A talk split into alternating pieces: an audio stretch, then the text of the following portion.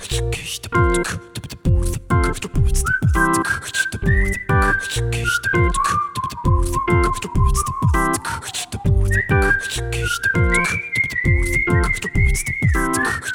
Freunde, herzlich willkommen zurück zum Airball Podcast.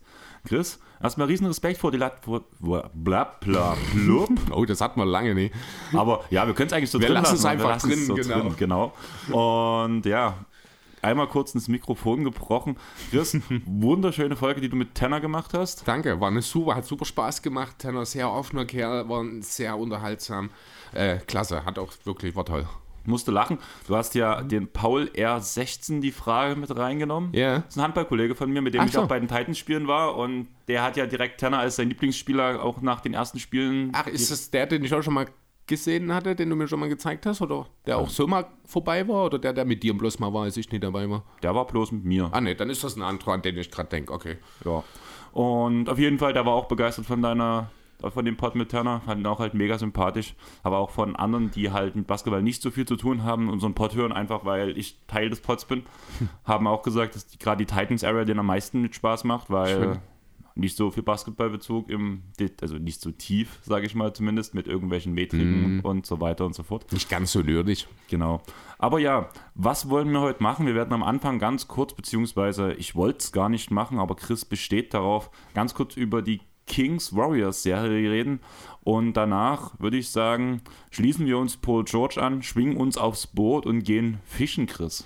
Jo, es ist mal wieder diese Zeit im Jahr, bei dem man sich entweder darüber diskutiert, was es bedeutet, erfolgreich zu sein oder zu scheitern, oder man sich eben dann, ja, aufs Boot bewegt und fischen geht.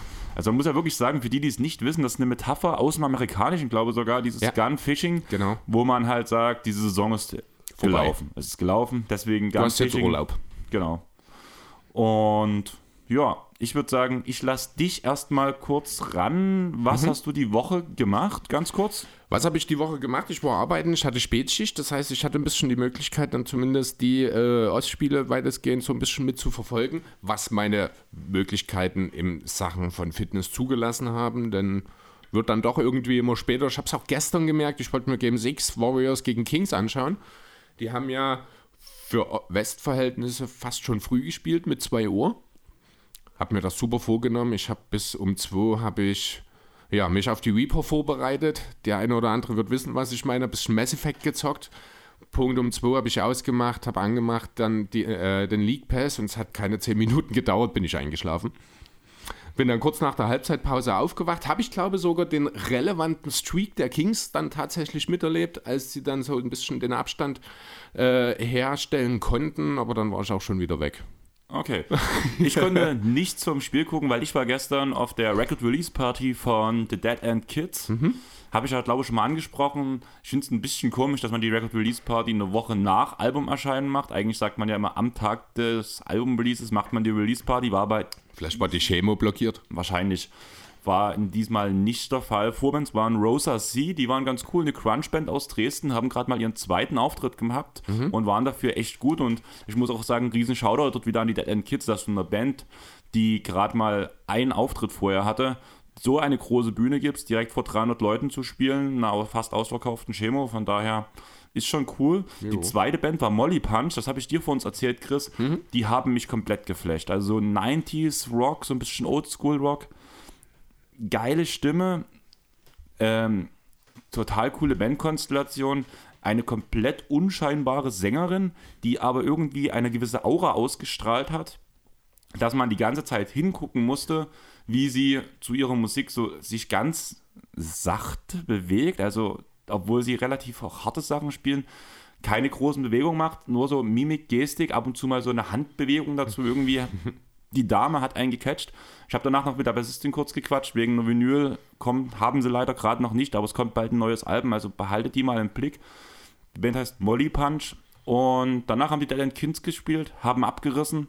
Es wurde viel Konfetti geschossen und passt halt zu der Band, passt zu einer Record Release Party von den Dead End Kids, von daher hat mega viel Spaß gemacht. Aber Du hast schon gesagt, du hast das letzte Spiel, zumindest einen gewissen Streak von dem Spiel geguckt, der Kings Warriors. Ich würde dich einfach ganz kurz die Serie zusammenfassen lassen, bevor wir uns aufs erste Schiff begeben. Ja, genau. Also was heißt zusammenfassen? Eigentlich wollte ich einfach nur kurz über Malik Monk reden, weil ich finde, dass es eine beeindruckende Entwicklung ist, die der Kerl hingelegt hat. Er ist mittlerweile für die Kings hier die klare zweite Option in der Offensive in dieser Serie. Das hat natürlich auch viel damit zu tun, dass es einfach nicht die Serie von Domantas Sabonis ist muss man auch sagen. Das hat auch letzte Nacht wieder sehr deutlich war das zu sehen. Ähm, die ja quasi diesen Stretch im dritten Viertel, den ich gesehen habe, das waren so sieben oder acht Minuten, ich glaube, bis ich wieder eingeschlafen bin. In diesen Minuten hat Sabonis drei richtig dumme Fouls beispielsweise kassiert. War am Ende wahrscheinlich sogar gut für die Kings, weil, was sich in dieser Serie deutlich rausgestellt hat, in dem Moment, wo du zum einen vielleicht nicht mehr so viel Alex Len spielst und dafür mehr Trey Lyles, der das Feld breit machen kann, wenn du mehr auf Small Ball gehst, das sind die Minuten, in denen die Kings richtig gut aussehen, wo du dann eben mit Fox und Monk, teilweise auch mit Huerta äh, oder auch mit Davian Mitchell dann eben die Drives ansetzt. Die Offensive der Kings, da haben wir ja schon häufiger drüber geredet, die sucht ja eh so ein bisschen seinesgleichen. Das sieht man dann auch eben wieder, wenn das Spacing da ist. Wenn die Warriors ja teilweise auch wirklich kollabieren in der Defensive, weil die Kings das so gut machen. Und da ist einfach Malik Monk eine unheimlich wichtige äh, ja, Stütze in diesem Team. Ich hätte selber nicht unbedingt gedacht. Ich dachte wirklich, gut, dass Fox das abliefert. Vielleicht nicht unbedingt auf dem Niveau. Jetzt hat er mit seinem, ich glaube, gebrochenen Finger. Oder was? Ja. ja genau, ich glaube, Zeigefinger an der Wurfhand, wenn mich nicht alles täuscht. Das hat man im Spiel 5 gesehen, da sah nicht so gut aus. Spiel 6 letzte Nacht war wieder überragend von ihm. Ähm, ja, aber das alles funktioniert eben nur, weil er mit Malik Monk jemanden neben sich hat, der eben auch eigentlich alles mitbringt. Die Athletik, den Wurf, den Drive. Selbst hinten hat er einen Big-Time-Block gesetzt zwischen 2-3 und der Kings, die dann eben in dieser Phase gerade so ein bisschen die Entscheidung getroffen haben. Ähm, ich glaube nicht, dass Malik Monk nächstes Jahr noch bei den Kings von der Bank kommt, denn er ist, und ich glaube, da müssen wir nicht lange drüber diskutieren, der klar bessere Spieler als Kevin Huerta. Mittlerweile? Ähm, auf eine ganze Saison würde ich das nicht so sehen, muss ich sagen. Und du musst wirklich sagen, dass Huerta gerade in dieser Serie nicht angekommen ist. Also er spielt mhm. sehr schwache Playoffs im Vergleich zur Regular Season. Ich bin schon der Meinung, dass Monk alleine auch in der Regular Season durch sein Skillset wirklich diese typische Six-Man-Rolle innehaben sollte und Huerta der legitime Starter neben Fox sein sollte. Okay, also man kann natürlich definitiv auch einen, äh, einen Case machen, um Monk weiter von der Bank bringen zu lassen. Da gebe ich dir recht. Ich finde mittlerweile ähm, mit dem Skillset, das er mitbringt und weil er eben auch gegenüber dem Hörter der defensiv bessere Spieler ist, auch wenn er das nicht immer konstant zeigt, aber rein von den Anlagen her als Monk, äh, bringt Monk eigentlich dort sehr, sehr viel mit. Da kann ich mir zumindest vorstellen, dass dort vielleicht bei den Kings dieser Gedankengang äh, relevant werden wird. Ansonsten, ja, Spiel 7 gibt es dann morgen Abend. Ich nehme an, du tust dann aus Samstag noch raus, also heute noch raushauen, ne? Ja, also Plan? deine Aufgabe ist, wenn du dann losmachst, Text. Text schreiben ja, sofort, während ich hier danach für dich schneide. Mhm. Damit habe ich wieder etwas gut, das ist sehr schön, muss ich im Nachhinein sagen. Und dann werde ich direkt, also wir nehmen gerade Samstag 14.32 Uhr, zeigt es jetzt gerade in diesem Moment auf meine Ohren. Jo. Ich werde direkt im Anschluss schneiden, Profilbilder stellen. In der Zeit habe ich in Folgenbilder stellen, meine ich. Wird wahrscheinlich, ich habe irgendwie so im Kopf Paul George mit so zwei Fischen in der Hand. Ja. Einfach und danach bloß Gunfishing 2023, Punkt. Hätten wir äh, in der Stable, äh, nee, nicht in der Stables Arena, sondern in der Crypto.com Arena an die, die Gimmicks der letzten beiden Spiele umgedreht bekommen, hätten wir einfach den Hut nehmen können. Du meinst, was wir bei den, den Lakers... Fischerhut, den Lakers Fischerhut wäre der von den Clippers gewesen, dafür stattdessen, keine Ahnung, in Dennis Schröder Bubblehead oder sowas. Äh, dann hättest du einfach den nehmen können, aber mit einem Lakers Fischerhut geht es natürlich nicht, denn die haben andere Pläne, diese Playoffs. Die haben ganz andere Pläne, dazu kommen wir später. Aber ja, wird danach, ich schätze mal so, wir nehmen jetzt 14.30 halt, wie gesagt. Ich schätze mal die Folge 16.30 ungefähr so zu Ende, 17 Uhr vielleicht. Wird es 18, 18.30 droppen die Folge. Das heißt, ihr könnt noch vor dem ersten Spiel der Phoenix Suns, mhm. das Game One, könnt ihr dann noch diese Folge hören. Wie gesagt, Sonntag haben wir Glück, also für jeden, der es nicht auf dem Schirm hat und die Folge vorher hört, wir haben zwei Primetime-Spiele. 19 Uhr wird, werden die Knicks gegen die Miami Heat antreten und 21.30 das Game 7 der Kings gegen die Warriors. Von daher, wir haben ein geiles Basketballwochenende vor uns. Ja. Ich hatte ja zu dir gesagt, ich habe morgen zwei Spiele und eigentlich war mein Plan danach vielleicht zu Maria feiern zu gehen nach weil halt Berliner DJ, die ich halt persönlich kenne, hat gefragt, ob ich vorbeikomme. Rein theoretisch danach ja sogar noch möglich, nach den Spielen, weil Nach- alles danach so zeitig ja. Mhm. losgeht. Aber nach zwei Handballspielen war es schwierig. Ich habe trotzdem überlegt, wo danach ich heute früh reingeguckt habe, wie der Spielplan am Sonntag aussieht. Ich habe dir bloß geschrieben, Chris, Muss. du musst vorbeikommen Ja, und wir gucken. Keine Chance. Also, Also- ich bin super neugierig, auch super gespannt auf diese Heat äh, gegen Knicks-Serie, weil ich finde, das ist total unpredictable aktuell. Und ja, das an- ist Game 7, Baby. Kings Warriors, wer hätte das erwartet? Es geht zurück nach Sacramento. Äh, sag mir, wer macht's? Danach gehen wir zu den anderen Serien. Ich würde schon die Nix sagen, muss ich ganz ehrlich. Ich bin bei Game 7. Ach so, ich war gerade Ja. bei hier Nee, ich will, mir geht es um die Warriors und King. Ich will wissen, wer macht Game 7. die Warriors. alles deutet darauf hin. Die Warriors werden nicht nochmal so eine Stinkbombe abliefern wie jetzt ehrlich, die letzte Nacht. gerade du sagst, alles deutet Ja. darauf hin, das sind die Warriors auswärts in Sacramento. Ja, ja, aber die, die Warriors haben jetzt bewiesen, die haben jetzt schon ein Spiel in Sacramento gewonnen. Auch wenn ich sage, dass das ein Spiel war, das vielleicht nicht unbedingt unter normalen Umständen gewonnen worden wäre. Ähm, andererseits, es sind die Warriors, es sind diese Warriors in einem Game 7 mit all ihrer Erfahrung, mit diesem schlechten Spiel, aus dem sie kommen. Ich kann es mir, also äh, Logik sagt zu 99% Warriors. Aber ich gehe mit den Kings. Ich sage, das ist, das ist die Serie von Darren Fox. Der macht das, der regelt das. Kaputte Hand hin oder her. ja nein, Völlig also, unlogisch. Wahrscheinlich, also die Logik sagt Warriors, aber wahrscheinlich will ich auch einfach, dass die Kings gewinnen. Ja, ich glaube auch, dass du das möchtest und Ja. willst. Ich würde es auch vor allem Harrison Barnes gönnen, muss ich ehrlich sagen. So ein bisschen Revenge-Game etc. Ja. Aber ich. Hast du das von Draymond Green und mit der Hochzeitseinladung ist er jetzt nochmal hochgekocht? Nein. Äh, ich glaube, der einzige ehemalige Warriors-Mitspieler von Harrison Barnes, der nicht zu seiner Hochzeit eingeladen wurde, war Draymond Green. Kann ich verstehen nach den ganzen Sachen, was immer mehr rauskommt bei ihm. Also austickt, ja, macht er auch. Mhm. Aber ich würde sagen, wir gehen jetzt wirklich langsam Butter bei die Fische, würde ich sagen. Ja. Und wir fangen mit der, also wir gehen die Spiele durch, sag ich mal, oder die Serien so durch, wer die wenigsten Spiele machen durfte. Also fangen wir im Vogeln an. Deswegen fangen wir in Brooklyn an. Mhm. Die 76ers gegen die Nets. Die Serie ging 4-0 aus. Die Nets hatten nicht wirklich eine Chance gegen die 76ers. Einzelne Spiele waren enger als erwartet. Aber im Schnitt gewannen die Sixers trotzdem die Spiele mit 11,25 Punkten. Dabei war auch ein 20 Punkte Blowout dabei, muss man sagen. Die Sixers hatten gefühlt immer alles unter Kontrolle und wenn es wirklich mal eng wurde, zogen sie halt ein bisschen an, dann hat es funktioniert. Kluges Doppel in der Netz. Gegen Embiid liefen, ließen halt viele offene Würfe zu, die vor allem James Harden Hier muss ich dich unterbrechen.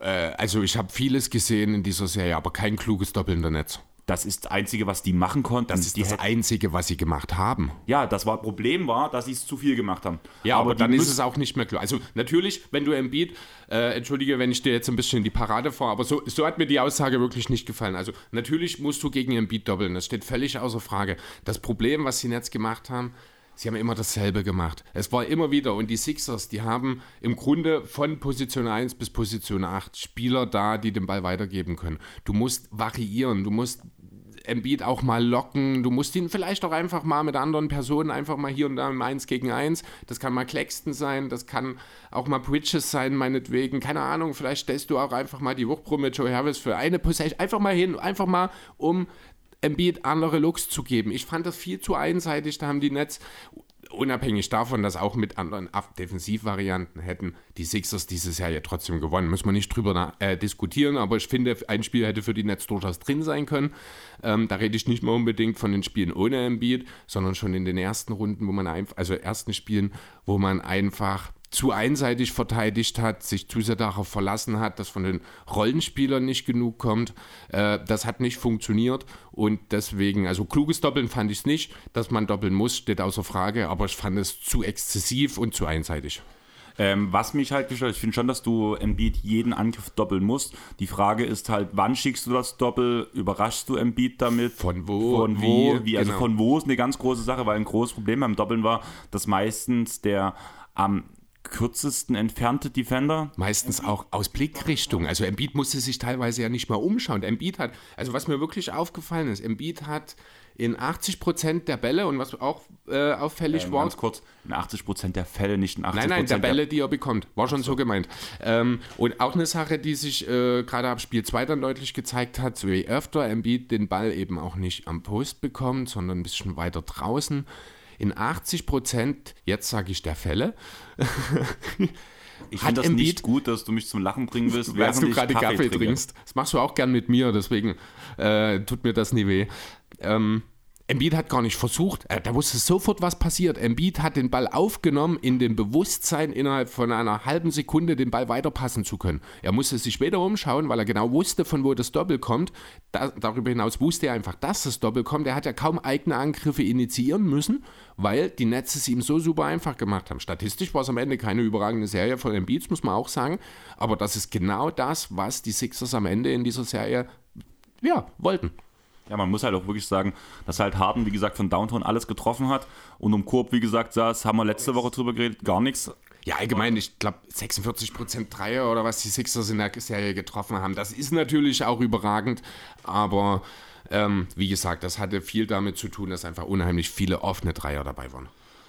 Allgemein hat auch Harris und Melton eine sehr starke Serie gespielt, muss man sagen. Gerade Melton von der Bank. Der hätte, klar, sage ich mal, den Grizzlies sehr gut getan jetzt im, im Nachhinein. denke auch, ja. Und ja, auf Seiten der Netz war halt vor allem Bridges und Johnson ähm, sehr, sehr gut unterwegs. Cam Johnson wird unter anderem Free Agent. Ähm, hast du noch irgendwas zu der Serie zu ergänzen oder wollen wir mal ganz kurz einen Kadercheck der Netz machen, wer nächstes Jahr überhaupt noch ähm, im Kader steht und wer Free Agent wird? Ja, ähm, genau, also zu der Serie, glaube ich, muss man nicht unbedingt noch was sagen, was jetzt die personelle Situation angeht. Da gibt es für mich drei relevante Namen, was auslaufende Verträge angeht. Cam Johnson hast du schon angesprochen. Der ist Restricted Free Agent, der wird wahrscheinlich nirgendwo hingehen. Die anderen beiden Namen sehe ich das ein bisschen anders. Das eine ist Seth Curry, dessen, äh, ich glaube, 8 Millionen, 8,5 Millionen schwerer Vertrag jetzt ausläuft. Und das andere ist Yuta Watanabe, der noch im Minimum gespielt hat. Beide haben ihren Wert gezeigt, Wuta, äh, Watanabe. Äh, Watanabe war ja phasenweise der beste Dreierschütze der Liga. Seth Curry ist gefühlt der beste, einer der besten Dreierschützen der Liga-Historie. Ich glaube nicht, dass wir beide in Brooklyn wiedersehen werden. Ich glaube ganz ehrlich, dass man Watanabe verlängern sollte und Funktioniert Curry- nicht. Kannst du nicht bezahlen. Er kommt aus dem Minimum, du kannst ihm nur, ich glaube, 30% mehr oder sowas bieten, weil die Nets ja trotzdem relativ hoch, so, zumindest solange Ben Simmons mit seinem 35 Millionen äh, Vertrag dort drin ist. Das heißt, die Nets haben nicht die Möglichkeit, mit wahrscheinlich Angeboten von anderen Teams überhaupt gleichzuziehen bei Watanabe, denn der ist unrestricted. Ja, aber du kannst ihm ja trotzdem die ähm, Taxplayer Mid-Level zum Beispiel geben. Gibst du ihm die? In der Situation, wo die Nets sind, Wenn finde ich, ist das der falsche Move. Warum nicht? Also ich sag mal so, Aber na, wo halt- willst du hin mit ihm? Das Also- ist die Frage, wo willst du überhaupt mit dem Kader hin, Chris? Ja, aber wo, auch, auch mit Watanabe, das ist jetzt, der spielt noch nicht lange in der Liga, aber der ist auch schon 28. Das ist jetzt kein Mann für den Rebuild. Das ist jemand, ich würde ihn am ehesten, ich glaube, mit George Niang bei den Sixers vergleichen. So eine Stretch-Option von der Bank, der dir mit einem guten Streak mal äh, Momentum verschaffen kann. Der wird vielen, vielen Contendern in einer kleinen Rolle wichtig sein. Äh, und wahrscheinlich auch ein bisschen mehr wert als das, was die Nets außerhalb dieser Exceptions geben würden. Ähm, ich kann mir nicht vorstellen. Und ähnlich ist es auch bei Curry. Dort können die Nets theoretisch natürlich wegen Bird Rights mehr bezahlen. Aber machst Willst du das? du das? Mit einem Kader, der Genau. nirgendwo hingeht. Und richtig, und will Seth Curry in diesem Kader weiterspielen oder will er jetzt mit seinen, ja auch schon 32, ich glaube, die er ist, vielleicht auch nochmal sich in Richtung Contender irgendwo bewegen? Ich bin halt auch der Meinung, dass er halt zum einen, wie du gerade richtig schon gesagt hast, dass er nicht mehr zum Kader so wirklich passt und zum anderen, dass man ihn auch aus Netzsicht wirklich entbehren kann. Vor allem, weil man hat noch ein paar Shooter, man muss ein bisschen aufbauen, Mhm. man muss halt allgemein seinen Kader erstmal Gut, renovieren, im Sinne von, dass erstmal dieser Simmons-Vertrag irgendwie wegkommt. Ja. Beziehungsweise, wenn man ihn nochmal ein Jahr schleppen muss, dann mein herzliches Beileid allgemein. Es ist, glaube sind wir uns einig, dass Bridges unantastbar in dem Kader ist? So gut wie unantastbar? Äh, Würde ich gar nicht mal unbedingt sagen. Äh, die Nets haben keinen Plan. Also, ich will, will nicht sagen, die Nets, haben, die Nets werden sicherlich einen Plan haben, aber die Nets haben keine Richtung aktuell. Ich kann mir im Sommer wirklich vorstellen, es geht in jede Richtung. Auch Bridges mit seinen 26 ist jetzt nicht und mit seinen klaren Limitationen, was das Thema potenzieller Franchise-Player angeht, was er offensichtlich nicht ist. Ähm, weiß ich nicht, ob das unbedingt jemand ist, der jetzt auch 90 Millionen in den nächsten drei Jahren noch verdient. Nein, 90 Millionen inklusive diesem Jahr und den nächsten drei Jahren noch verdient. Ob das zwingend derjenige ist, um den du deine Mannschaft aufbaust oder ob du dieses Asset, was wahrscheinlich das beste Asset ist, vielleicht neben Cam Johnson, der meiner Meinung nach, ach, der auch schon 27 ist. Hm. Absurd. Ich habe die beide, ehrlich gesagt, ein bisschen jünger auf dem Schirm gehabt. Ähm, nee, also da musst du dir die Frage stellen, willst du jetzt mit einem Mittelklasse-Kader und mehr sind die Nets nicht, dass sie in die Playoffs gekommen sind und das ohne Play-Ins, das war einfach noch der Zeit vor der Deadline zu verschulden. Also ich glaube, die Nets sind negativ gewesen seit den Trades. Ja. ja genau, also äh, gehst du dort nirgendwo hin. Also warum nicht jetzt die Gelegenheit nutzen und die Assets, die du noch hast und ein Bridges und auch ein, ja, auch ein Finney Smith unter Umständen, der auch auf die 30 zugeht, ein Patty Mills, das sind alles Spieler, wo du vielleicht noch mal irgendwo ein bisschen was generieren kannst. Warum nicht in den harten Rebuild gehen? Denn dieses Team wird mit einem Retool nirgendwo hingehen, glaube ich. Ähm, eine Variante finde ich interessant. Die wurde auch schon ein paar Pots besprochen, vor allem mhm. in Amerika drüben. Und alles stützt sich auf eine Aussage auf die zwei besten oder von einem gewissen Spieler, der zwei Spieler der Netz als die zwei besten Wing-Spieler der Liga bezeichnet hat. Und das ist Damian Lillard mhm. der beim Spiel der Brooklyn Nets war, weil er für den Madison Square Garden keine Karten mehr bekommen hat. Und deswegen ja. zu den Nets gegangen ist und hat nach dem Spiel gesagt, dass seine zwei Lieblingsflügel in der Liga Bridges und Cam Johnson sind. Und man hat ja noch eine riesen Schatulle voller Picks, was ja gerade bei den Blazers vielleicht, wenn man, Umbau, wenn man den Umbruch jetzt wagen möchte, Lillard doch abgeben möchte. Mhm. Lillard in diesem Kader mit diesen guten Defendern vielleicht, man muss halt irgendwie einen diese da? Das, also das musst du ja dir dann die Frage stellen, wenn du Lillard tradest. Ich glaube, wir müssen nicht drüber diskutieren. Der Gegenwert muss Ben Simmons sein, einfach aus finanziellen Gründen. Genau. Und dann muss, müssen die Nets ordentlich noch was draufpacken. Und selbst dort fehlt ja auch noch ordentlich Geld. Also wahrscheinlich würde Dinwiddie irgendwie in diese Geschichte mit eingebaut werden. Und dann müssen die Nets halt wirklich ordentlich noch was draufpacken an Picks. Dann würde das vielleicht sogar funktionieren, ob die Blazers dann aber auch sagen, ja, das ist ein Deal, den nehme ich mit oder ich will, ich will einen von den beiden. Die Sache, ne? die Sache ist einfach, ich glaube, dieser Deal kann, kann nur funktionieren aufgrund der Assets, wenn Lillard zu den Blazers geht und sagt, ich würde gern. Das sowieso. Also die Blazers machen nicht, solange Lillard nicht sagt, jetzt ist es soweit. Aber ich kann mir gut vorstellen, wenn Lillard den Wunsch nach Brooklyn direkt äußert, können wir einen Weg finden, würden sich die Blazers auch mit weniger Spielermaterial zufrieden geben und würden dafür einfach wesentlich mehr Picks fordern hätte dann wahrscheinlich zur Folge, dass die Blazers komplett umbrechen, dass dann Quen genau. verfügbar wird und vielleicht auch noch andere, dann Nokic, wer weiß. Ähm, die Frage ist, sind die Nets mit diesem Team dann ein Contender? Sehe ich halt auch noch nicht, um ehrlich zu sein. Contender nicht, allerdings muss man halt wirklich sagen, dann hätte Lillard zum allerersten Mal in seiner Karriere wirklich ah. defensiv brauchbares so, ja, Material okay, um sich rum. Ja. Defensiv, ja, defensiv brauchbar, da gebe ich dir recht. also gerade wenn du überlegst, mhm. mit Bridges, mit Johnson, mit Claxton, Claxton Royce O'Neill, Finney Smith, ja. du hast schon ein cooles Konstrukt, also es gab dann wahrscheinlich selten einen passenderen Kader für Lillard. Das mag sein, aber wie gesagt, ich sehe nicht, dass dieses Team halt ganz oben angreifen. Dann sehe ich, also da muss ich ehrlich sagen, dann würde ich Lillard lieber in diesen Knicks-Roster sehen. Weil dort glaube ich, die Knicks sind äh, deutlich weiter, was das angeht. Dort könnte der eine Superstar wirklich dafür sorgen, dass man in die Contention reinrückt. Muss man natürlich auch sehen, wen gibt man dafür ab. Ich wäre jetzt bereit, Barrett in diesen Deal als Kerngegenangebot. Wahrscheinlich müssen Topping Quickly und Quimes irgendwie eine Kombination damit rein. Ähm, also das würde mir persönlich für Lillard besser gefallen?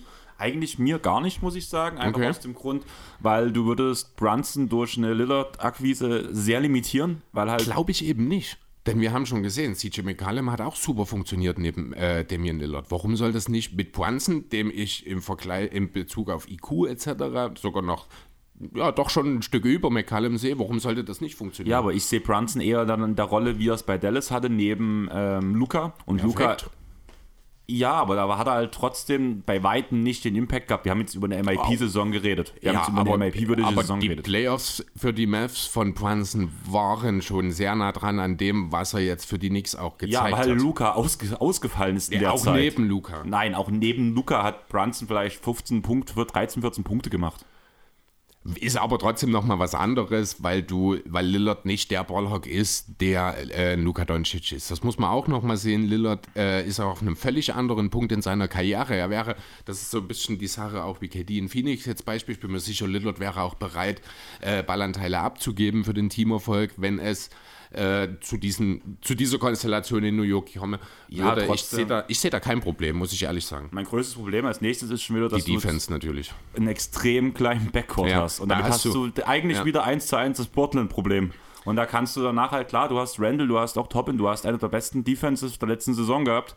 Das liegt aber auch daran, dass man halt mit Barrett halt zum Beispiel einen großen Flügel hat, der auf, auf den Shooting Guard gespielt hat, dass du allgemein ein paar brauchbare Verteidiger hattest, weil du den Backcourt halt abstimmen konntest, dass neben Brunson immer wieder trotzdem ein guter Verteidiger spielt. Selbst ein Quickly, muss ich sagen, hat mir diese Saison zum mhm. allerersten Mal die Augen geöffnet, was er eigentlich für ein guter Verteidiger ja. ist, weil das hatte ich nicht auf dem Schirm, muss ich ganz ehrlich sagen. Und das ist halt ein großer Punkt. Und sobald du Lillard neben Brunson stehen hast, funktioniert das einfach nicht mehr so gut. Und dann wird die Defense auch abrauschen. Deswegen würde ich ihn gerade in dem Kader wesentlich besser finden. Man muss halt einen Weg finden, das zu maximieren. Aber mit einem Lillard bei den Knicks sehe ich auch keine Chance auf den Titel. Ungefähr danach dasselbe Potenzial wie bei den Nets, muss ich sagen. Ja, also Potenzial sehe ich definitiv mehr, einfach weil das individuelle Talent höher ist als bei den Nets. Aber, aber die Tiefe ist bei den Nets wesentlich besser. Und wenn du halt wirklich, wie gesagt. Ja, aber an der Tiefe kannst du leichter was machen als an der Qualität in der Spitze. Ja, du hast einen inkonstanten Randall, du hast halt Brunson, der halt wirklich. Uh, Wendell mit zwei elitären Playmakern wird wahrscheinlich nochmal ein anderes Biest sein als mit einem das muss er auch nochmal sehen. Also, das hat man jetzt auch schon häufiger. Wendell ist ja von seinen Playmakern abge, äh, angewiesen. Jetzt haben wir gesehen, was er für einen Sprung mit Poinsen an der Seite gemacht hat. Stellst du jetzt auch noch mit Lillard, einen der drei besten Point Guards Liga, neben ihn? Wo, wo, wo sollten das hin? Also, ganz ehrlich, die, die Knicks wären Monster damit. Du hast natürlich völlig recht, was die Backcourt-Defense etc. angeht. Es gibt jede Menge Fragezeichen, aber die werden respektiert, die würden gefürchtet, also die werden ja jetzt schon respektiert und gefürchtet und die werden mit Lillard trotzdem nochmal besser. Ähm, verstehe ich voll und ganz, wo du hin willst damit, aber ich sehe trotzdem, dass dieser, dass der Sprung danach so gewaltig sein würde, dass man zum Beispiel über, sage ich mal, die dritte Runde herauskommen. Weil man ist jetzt schon zwei ja, ja, die Runde. dritte Runde sind ja dann auch schon die Conference Finals. Ja, das ist ja schon Contender-Status. Ja, man muss halt wirklich sagen, dass halt, also ja, kann immer was passieren, aber die zweite Runde finde ich schon schwierig jetzt. Also wir haben auch gerade, ähnlich wie mit Portland damals zum Beispiel, jetzt äh, an Nix Stelle, eine sehr komische zweite Runde mit den Miami Heat gegen Komisches die Knicks. Bracket, irgendwie, ja. ja. Und deswegen können sie auch weiter vorstoßen, sage mhm. ich mal. Aber dazu später, weil wir sind eigentlich bei den Nets. Ja, genau, also bei den Nets. Es gibt noch zwei Teamoptionen, kommen wir vielleicht nochmal darauf zurück. Cam Thomas äh, hat eine Teamoption, da weiß ich überhaupt nicht, wo das hingeht. Also natürlich werden sie die ziehen, weil es wäre Quatsch, die... Für zwei Millionen. Ja, eben, und vier Millionen dann in dem Jahr darauf. Das ist halt dieser Rookie-Vertrag noch an der Stelle. Trotzdem bin ich der Meinung, dass Cam Thomas woanders hingehört. Das habe ich in der vergangenen Saison, also im Laufe der Saison schon häufiger jetzt angesprochen, dass ich ihn gerne mal befreit aufspielen sehen würde. Vielleicht kann ja Emo Udoka in Houston was, äh, äh, ja, in Houston was mit ihm anfangen. Ich habe gehört, Jalen Queen soll dort verfügbar gemacht werden. Wirklich? Angeblich spielt man in Houston mit dem Gedanken, dass Jalen Queen vielleicht abgegeben werden soll. Krass. Also das habe ich gar nicht gehört, muss ich sagen. Mhm. Also ich weiß auch nicht, was dran ist. Ich habe es auch nicht weiter verfolgt. Ich habe das im Laufe der Woche irgendwo mal gelesen, ähm, als halt die Udoka-Geschichte dann durch war und man diesen Hühnerhaufen äh, ja in Houston, der sehr zweifellos ist, und ich kann mir vorstellen, dass Udoka dort schon erst mal einen ordentlichen Cut machen muss. Ähm, ja, wer weiß, ob es wirklich dazu kommt, ist natürlich auch eine Frage dessen, was man ihm in irgendeiner Form anbietet. Aber ja, zumindest wäre das eine Situation, wo ich Cam Thomas einfach gerne sehen würde, beispielsweise. Die andere Teamoption, selbe Konstellation, ich glaube, er ist eine Runde ein oder zwei Picks vorher gezogen wurden. Nee, dahinter, weil er ein kleines bisschen mehr, weniger verdient ist, Dayron Sharp. Auch dort natürlich ziehen wir die Quote, solide, äh, die Option, hat solide von der Bank. Hat funktioniert und man hat halt sonst keinen einzigen anderen Center im Team. Also, also, also neben, genau. Ja. Genau ja, ich habe mir halt was benötigt. Man bräuchte halt einen echten Star und vielleicht ein bisschen mehr Playmaking, weil da bloß Dinwiddie so ein bisschen viel bringt. Idealerweise ein Playmaking-Star, genau. um es mal so zu sagen, genau. Und da werden wir bei Lillard.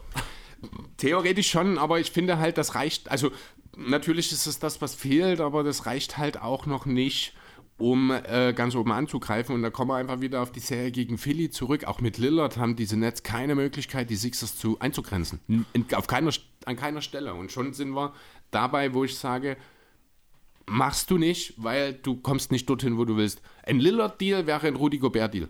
Sagen wir es mal so. Ja, einfach weil er teuer und, und lang ist. Ja, und am Ende sich als wahrscheinlich nicht so gut herausstellt, wie man alle gehofft hat.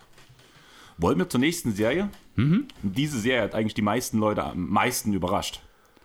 Die Bucks gehen 1 zu 4 gegen die Heat unter. Und meine Güte, was hat Jimmy Buckets da gemacht? Ja, Hemi Butler, ich muss mich nochmal bei dir entschuldigen, mein guter Jimmy. Ich habe dich letzte Woche ein bisschen schlechter darstellen lassen. Ich bin kurz vorm Glauben abgefallen. Bitte sieh es mir nach. Ähm, du hast mir bewiesen, dass ich dort völlig auf der falschen Spur war, dass du eben doch noch der Man bist. Äh, ja, ich habe jetzt Top 3 Playoff-Performer. 37,6 Punkte, 6 Rebounds, 4,8 Assists bei einem 64,7er True Shooting. Absurd. Hast du die Aussage von Jannis nach dem Spiel gehört? Welche? Also der Janis hat viele Aussagen getätigt. Ich fand die Aussagen sehr reflektiert und sehr gut, muss ich sagen. Ich fand die interessant. Äh, ja, vielleicht reden wir einfach kurz. Du meinst dieses Success Failure, diese Thematik? Ähm, ich fand die also, Aussage am besten, ähm, die er gebracht hat, so in die Richtung. Man hat, man hat heute vor allem gemerkt, man hat in dieser Serie gemerkt, dass ja. die Heat gegen uns gespielt haben und wir für die Championship ja. gespielt haben. Das, das, fand ich eine sehr starke Aussage. Das ist richtig. Ähm, das ist sehr reflektiert. Das bringt es wahrscheinlich auch sehr gut auf den Punkt. Die Milwaukee Bucks haben nicht unbedingt damit gerechnet, dass sie hier vor so große Schwierigkeiten gestellt werden. Haben sich, ich glaube, auch nie so richtig in diese Serie committed letzten Endes. Das war bei Miami ganz anders. Und wenn ein Typ wie Jimmy Butler dort mit Leistung vorbeigeht, dann traut sich auch verdammt nochmal kein einziger Rollenspieler dort nicht mitzuziehen.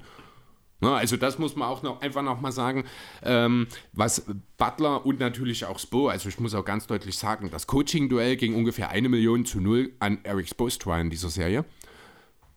Also Bud waren die typischen alten Probleme, die eigentlich nur in dem Championship One nicht stattgefunden haben. Ansonsten immer dasselbe. Ich glaube, er hat auch einen sehr bezeichnenden Satz nach dem Spiel gesagt, als es da um die Adjustments ging. So spielen wir immer. Genau das ist das Problem. Hm. Ne, nur bei dem Championship Run war das halt ein bisschen anders. Ähm, man hat eigentlich nur diesen Holiday bzw. Middleton und Janis Pick and Roll Halfcourt-Plan. Ansonsten äh, ist da nicht viel, es sei denn, du schaffst es mal Lopez regelmäßig unterm Korb äh, in einzusetzen. Du hast defensiv null reagiert. Also der, die Person, die mir am meisten in dieser Serie leid tut, ist True Holiday. Der hat sich quasi über fünf Spiele, über 40 Minuten jeweils, also 200 Minuten gefühlt, hat er sich an Jimmy Butler aufreiben müssen. Er hat kaum Hilfe bekommen, der hat kaum mal, äh, also selbst Jannis hat ja kaum ihn mal gedeckt, Middleton ist kaum mal dorthin gegangen, es ist auch selten mal gedoppelt worden. Äh, es wirkte so ein bisschen, als würde Mike Budenholzer einfach sich weigern zu glauben, dass Jimmy Butler eine ganze Serie so liefern kann.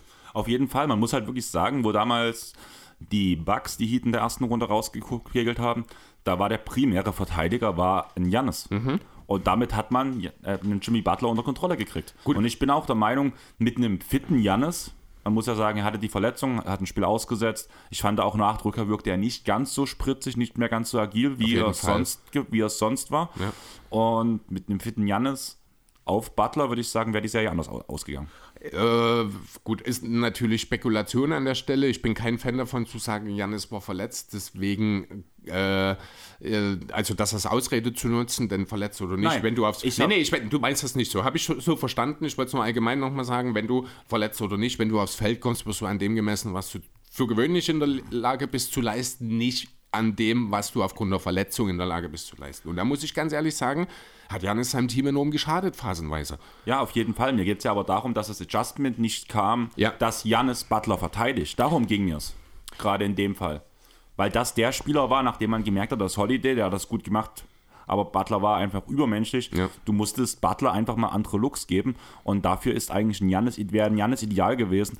Oder, ganz blöd gesagt, auch mal ein Brook Lopez. Ja, also es muss, genau, es muss gar nicht unbedingt immer Janis sein. Es kann auch mal Middleton sein, beispielsweise. Du kannst auch mal Bobby Portis für eine äh, Possession oder zwei nein, vor ihn stellen. Nein, nein. Im, Im entsprechenden Sinne, na, jetzt nicht gezielt, so wie jetzt, Bobby, jetzt gehst du mal dort drauf. Aber du kannst auch mal mit der entsprechenden Absicherung dahinter natürlich. Was schwierig ist, wenn Portis auf dem Feld ist, ist er für gewöhnlich die Absicherung, weil er die nicht Lopez-Minuten spielt. War vielleicht ein scheiß Beispiel an der Stelle. Also ganz ehrlich, aber Bobby Portis ist der Trae Young der Sender. Ja, ähm, ist, ist, war vielleicht wirklich ein scheiß Beispiel, aber worauf ich hinaus will, selbes Problem wie die Pokes, äh, wie die Pokes, wie die, wie die Nets mit dem Beat. Du hast einfach immer dasselbe gemacht und, du, und es ist Wahnsinn. Wahnsinn ist, immer dasselbe zu tun und ein anderes Ergebnis zu erwarten. Das waren die Bugs in dieser Serie. Dazu das Thema Timeouts. Was hat sich Budenholzer an diesem letzten Spiel gedacht? Der hatte vielleicht Angst, dass er denselben Fehler wie Curry macht. Mit zwei Timeouts, die er noch hat und einer Challenge. Er war sich unsicher. Also sorry, aber... Es war auf ganzer Linie ein Versagen. Ja, definitiv. Also ich kann mir auch nach diesen Ausscheiden, ganz ehrlich, ich sehe keinen Weg, dass Budenholzer zurückkommt. Ähm, Nick Nurse bei den Bucks. Ja, Becky Hammond übrigens. Darf jetzt mit den Raptors, also die äh, Las Vegas Aces trainiert sie ja aktuell, haben jetzt die Erlaubnis gegeben, den Raptors, dass sie mit Becky Hammond diskutieren, äh, verhandeln dürfen. Diskutieren. Diskutieren wahrscheinlich auch, ja. Äh, ist auch irgendwie, fühlt sich folgerichtig an. Ich würde es auch irgendwie sympathisch finden, wenn der erste weibliche NBA-Coach nun gerade kein amerikanisches Team ja, ist. genau, irgendwie. Die Rap aber die Raptors sind so ein Team dafür genau. irgendwie. Wie die Spurs, so, die sind so ein bisschen was außergewöhnlich, die auch mal diese Risiken eingehen. So wie dieser Kawhi-Deal. Ne, das geht ja, genau. ist ja auch einfach ein Risiko, weil so unbekannt ist. Ich meine, unbekannt ist ja relativ bei Man hat viele, viele Jahre an der Seite von Popovic gecoacht, ist selber Head Coach in der WNBA. Die hat jetzt absolut Erfahrung natürlich, aber es ist trotzdem das erste Mal, wenn es dazu kommt, dass eine Frau Headcoach in der NBA ist. Ja, und ich kann mir kein besseres Team als die Raptors vorstellen dafür. Ich weiß nicht warum, aber es fühlt sich Dann, passend an. Es fühlt sich richtig an. Ja. Aber lass uns kurz drüber diskutieren. War der Buzzer zum Ausgleich von Jimmy Butler noch offensivvoll? Ah, der Arm geht schon weit raus. Ich habe eine ganz andere Frage. Warum steht in dieser Possession Puklobis nicht auf dem Feld? Ähm, fand ich, das war das Coaching-Duell Spo perfekt. Hast du das nicht mitbekommen? Was? Die, die, ähm, es wurde Adebayo rausgenommen. Ja. Es wurden nur Schützen aufs Feld gesetzt, um das Spiel breit ja, zu machen. Bad assoziiert danach, ich muss schnelle, bewegliche Spieler aufs Feld ja. bringen, um die Dreierlinie zu schützen, nimmt deswegen Brook Lopez raus, der zu unbeweglich ist, um, um die Screens herumzukören und Jimmy nutzt also, das aus. Ja, aber das ist, aber das ist wirklich, wirklich dumm. Ja, also wirklich. Natürlich ist es nachvollziehbar, wenn du siehst, der Gegner stellt viele Schützen auf, der Gegner ist mit zwei hinten, aber ne, das kommt ja auch noch dazu. Der Gegner ist nicht mit drei hinten. Der Gegner braucht keinen Dreier zwingend. Und das ist das, da hast du natürlich recht, da hat Bad einfach mal schön verarscht. Genau. Ja, ist, ist, aber es geht nicht. Aber auf dem Niveau sind das katastrophale Fehler eines Coaches. Und Budenholzer hat wirklich in dieser Serie das Dutzend locker geknackt, habe ich das Gefühl. Auf jeden Fall. Also ja? ich gebe dir ja vollkommen recht. Das sind für mich auch Coaching-Entscheidungen, die ich null nachvollziehen mhm. konnte.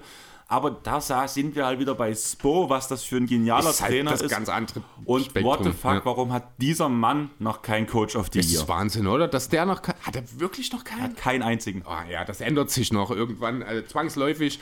Äh, wahrscheinlich müssen wir mittlerweile jetzt da die Spurs halt auch einfach abkacken, davon reden, dass Bo klar der beste Coach der Liga Auf ist jeden aktuell. Fall. Also ich wüsste jetzt, man könnte über Kür nachdenken, aber Auch ich glaube, rein, die reine Qualität von Spoelstra ist eine ganz andere. Ja, ja, auf jeden Fall. Also halt auch so mit der Art, die er halt wieder mit seinem Spiel umgeht, wie er halt diese Wie er Plays jedes Jahr von der Restaurantbespieler zum validen NBA-Spieler macht, die den absoluten Top-Favoriten in der ersten Playoff-Runde rausschießen. Auf jeden Fall. Aber jetzt meine Frage. Man muss ja ganz ehrlich sagen, wer wird Free Agent bei den Bucks? Und das sind mhm. einige. Oh ja. Lopez wird unrestricted. Crowder wird unrestricted und hat sich schon geäußert, dass er sich bei den Bucks nicht wohlgefühlt hat. Überraschung. Ingles, unrestricted. Tragic, unrestricted. Miles Leonard, unrestricted. Wes Matthews, unrestricted. Tanassis, unrestricted. Ja. Und Green, restricted. AJ Queen? Ja. Ja, das ist, den habe ich gar nicht mit auf meiner Liste stehen. Ich habe einfach alle mit ja, aufgefüllt. Okay. Dazu ähm, haben zwei Spieler eine Player Option. Ja. In Javon Carter, Carter und Chris Middleton. Jo, äh, gehen wir es mal von oben durch. Ähm, oder, nee, reden erstmal über die zwei in den Optionen. Ich glaube, das ist schneller abgehakt. Also, das sind ja Player-Options beide.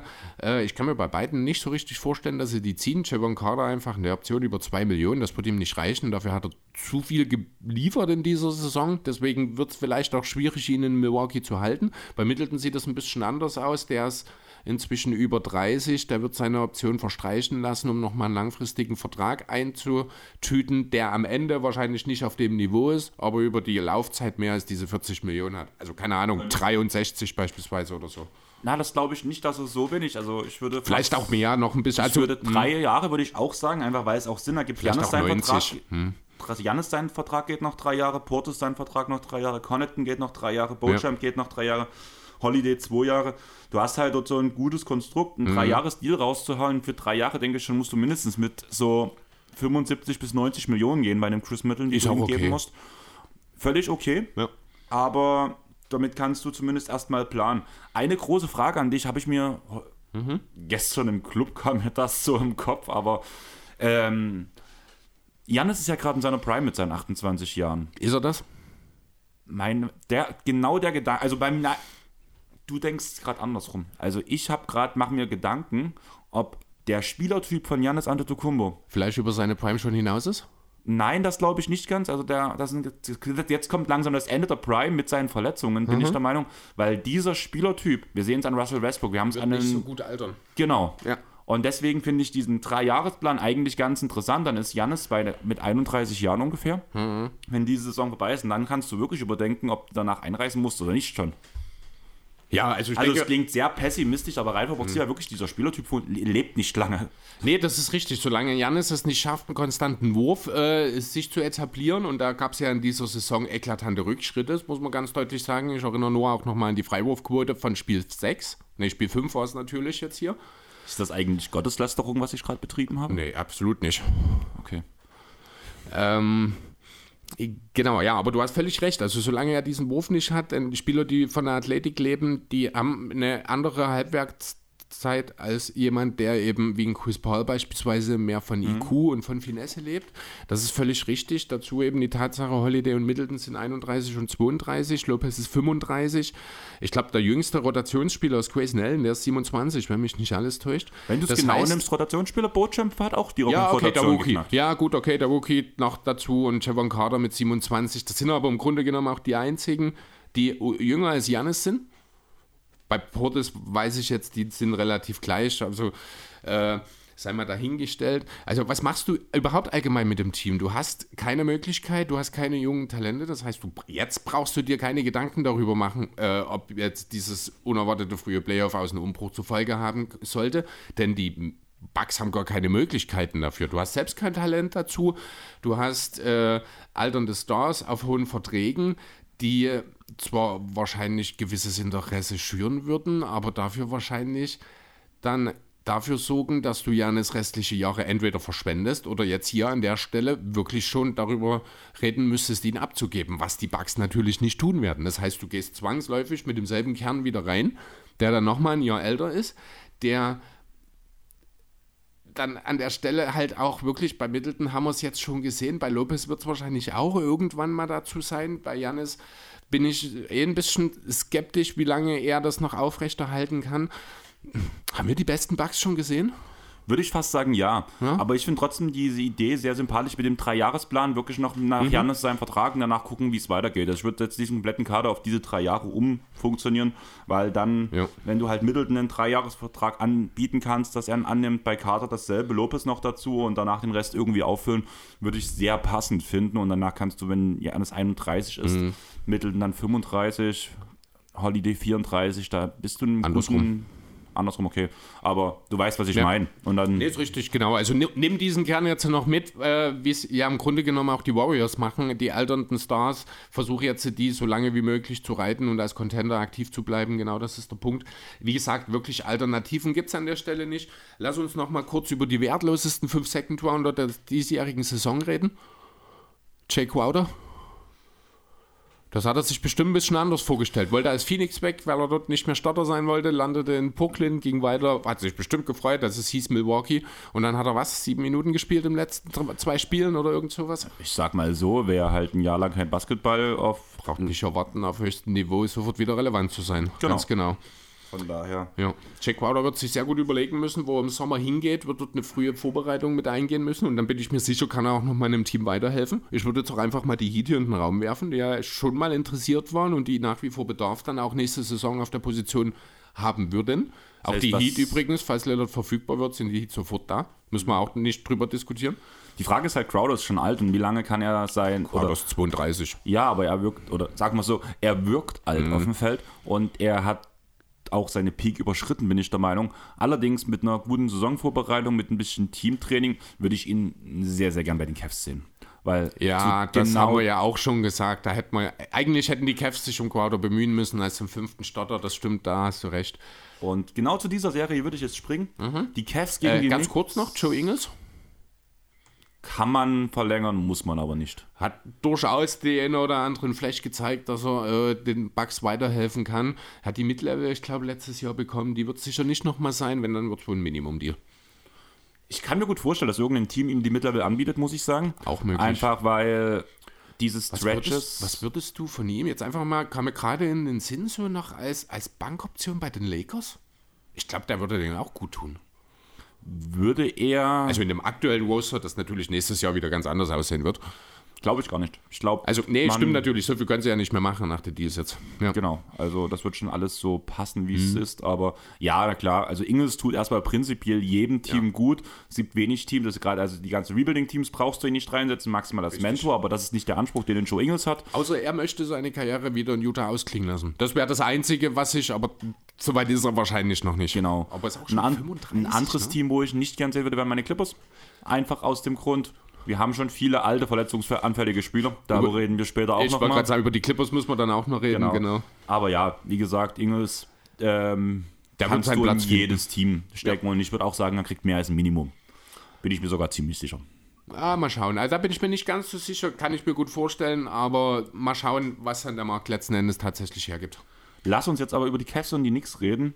Mhm. Ich muss ehrlich sagen, ich hätte nie erwartet, dass die Knicks die Cavs in fünf Spielen rausschmeißen Nicht so. und Randall so beschissen spielt. Also ganz ehrlich, das Spiel, beschreibt eigentlich schon ganz gut das, äh, die, den entscheidenden Unterschied in dieser Serie. Du bringst bei den Knicks egal wen von der Bank rein und die liefern. Obi Toppin, Emmanuel Quickly, ein Josh Hart, der nach der Verletzung von Grimes dann natürlich äh, in die Starting Five gerückt ist, ein Hartenstein. Die Tiefe der Knicks habe ich selber persönlich auch sehr lange unterschätzt, muss ich ganz ehrlich sagen. Und das ist das große, das ist der große Unterschied zu den Cavs, wo halt ein Donovan Mitchell sehr gut verteidigt werden konnte und dann einfach nichts mehr kam. Ein Mobley, ein Allen, das sind gute Verteidiger, die gewinnen dir aber offensiv keine Spiele. Ein Garland, Garland alleine kann dir mal eins gewinnen, das hat er tatsächlich in dem einen Spiel auch gemacht. Ähm, aber ansonsten, was die Cavs dringend brauchen, ist dieser fünfte Starter, der entsprechend auch Spacing bringt und ich glaube auch einen Coach, der ein ordentliches System einführt. Nurs, Allgemein, also ja, Nick Nurse wird jetzt immer, wenn nach einem Coach die, äh, von einem Coach die Rede ist, wird immer erst bei der Name Nick Nurse fallen. Das ist klar, ich kann auch Wen Gandhi sagen, wenn du willst. nein, also Nein, einfach um Namen zu droppen. Nein, Ja. aber du weißt, was ich meine. Ich finde, die Cavs, die haben so eine wahnsinnig schlechte Offensive. Mit zwei so talentierten Spielern auf den Guard-Positionen darf das eigentlich nicht sein. Und das sehe ich als Coaching-Thema. Deswegen, äh, die zwei Planstellen, die die Cavs angehen müssen, ist der fünfte Starter, auch wenn Okoro dort Ansätze gezeigt hat. Äh, und dann eben auch Leveur im Lau äh, ja, phasenweise zumindest. Und ein System. Das sind die Punkte, die ich bei den Cavs hauptsächlich sehe. Und die Tiefe dann natürlich, die ich schon angesprochen habe. Ja, bei vielen Punkten stimme ich dir zu. Also ich finde halt gerade Bickerstaff hat ja keinen so schlechten, keine schlechte Saison gemacht. In Playoffs nicht, nee. Mhm. wirkte er etwas überfordert. Allerdings muss, der, muss man auch sagen, mal abgesehen von Mitchell hat eigentlich kaum ein Spieler hier Playoff-Erfahrung. Allen war mal ein Jahr in Brooklyn Playoffs, Garland und äh, Mobley hat, Robin Lopez ist in diesem Kader. ja. Wie viele Minuten hat Lopez da schon mal gespielt? Wäre mal auch bei, dem bei einer Coaching-Thematik, wäre vielleicht Mhm. manchmal nicht schlecht gewesen, einfach neben Mobley, wenn halt gerade Elmer nicht spielen kann, Lopez zu bringen. Weil gerade in, der, in dem Zeitraum, wo Mach weiter, entschuldige. Okay. Äh, Gerade in dem Zeitraum, wo Mobley, äh, wo Allen saß, war die Rim Protection echt nicht so gut. Da hat man gemerkt, dass man halt wirklich einen Soft halt ähm, auf dem Center stehen hat, der auch noch ein bisschen kleiner ist, noch ein bisschen, Der auch eigentlich Schmaler. woanders verteidigt hauptsächlich. ja. Naja, nicht wenn Allen, äh, wenn Allen an der, äh, auf der Bank saß. nee, dann natürlich Ja. nicht, aber die meiste Zeit verteidigt Mobley halt doch eher draußen. Und das war halt gut und deswegen hätte Mhm. ich eher zum Beispiel Lopez wirklich in dieser Serie mal gebracht, gerade weil Mitchell so dominiert hat. ja. Was? Ähm, Mitchell Robinson. Ach so, jetzt, alles klar. Hast du die Aussage von Jo- Josh Hart? Nein. You get regular rebounds, I get rebounds that broke the enemy. Äh, de, de, de, den Gegner. Hm. Also du holst hier reguläre Rebounds, ich hole Rebounds, die den Gegner zerstören, so nach dem Motto. Hat Josh Hart zu Mitch Robinson nach einem Spiel gesagt. Fand ich auch sehr schön. Ja, es stimmt halt auch. Ja. Das Ding ist halt wirklich, wie geht es jetzt weiter? Also ich finde, man hat halt einen extrem guten, talentierten Kader. Also man, so viel muss man gar nicht machen. Wie gesagt, die 3 muss halt, die Lösung auf der 3 muss, muss gemanagt werden. Im Idealfall holst du dir noch einen Playmaker, weil Rubio wirklich langsam dann ist. Ja, auch Netto ist nicht die Lösung als Backup. Mhm. Beides übrigens auch auslaufende Verträge. Würdest du, was, Rubio? Rubio? Hat noch zwei, zwei Jahre noch Hat er nicht einen Minimumvertrag plus unterschrieben? Nein, zwei Jahre, 12 Millionen hat er Ah, noch. nee, der hat, stimmt, du hast recht, der hatte diesen Vertrag, ja, nee, mein Fehler, entschuldige. Genau. Also du hast rein vom Prinzip her, für die nächste Saison hast du noch Garland, Mitchell, Allen, Okoro, Mobley, Osman, Rubio, Wade und Sam Merrill.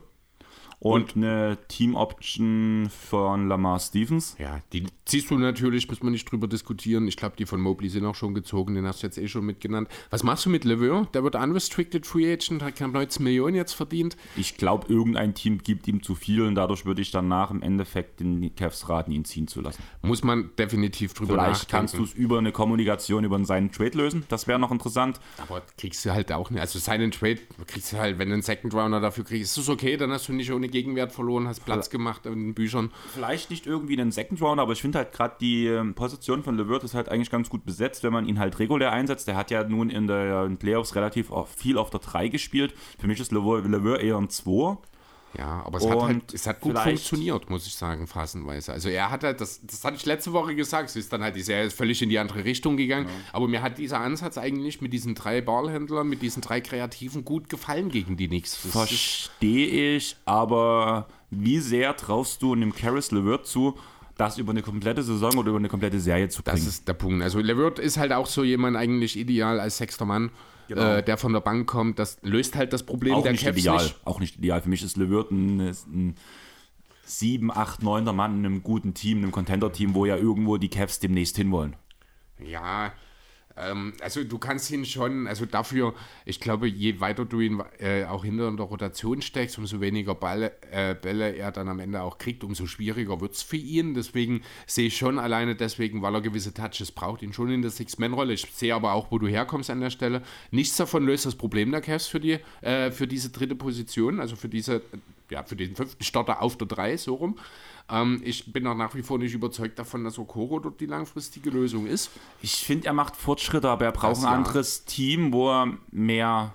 Obwohl braucht er ein anderes Team, der war auch in den schlechten ähm, Cavs-Jahren dabei.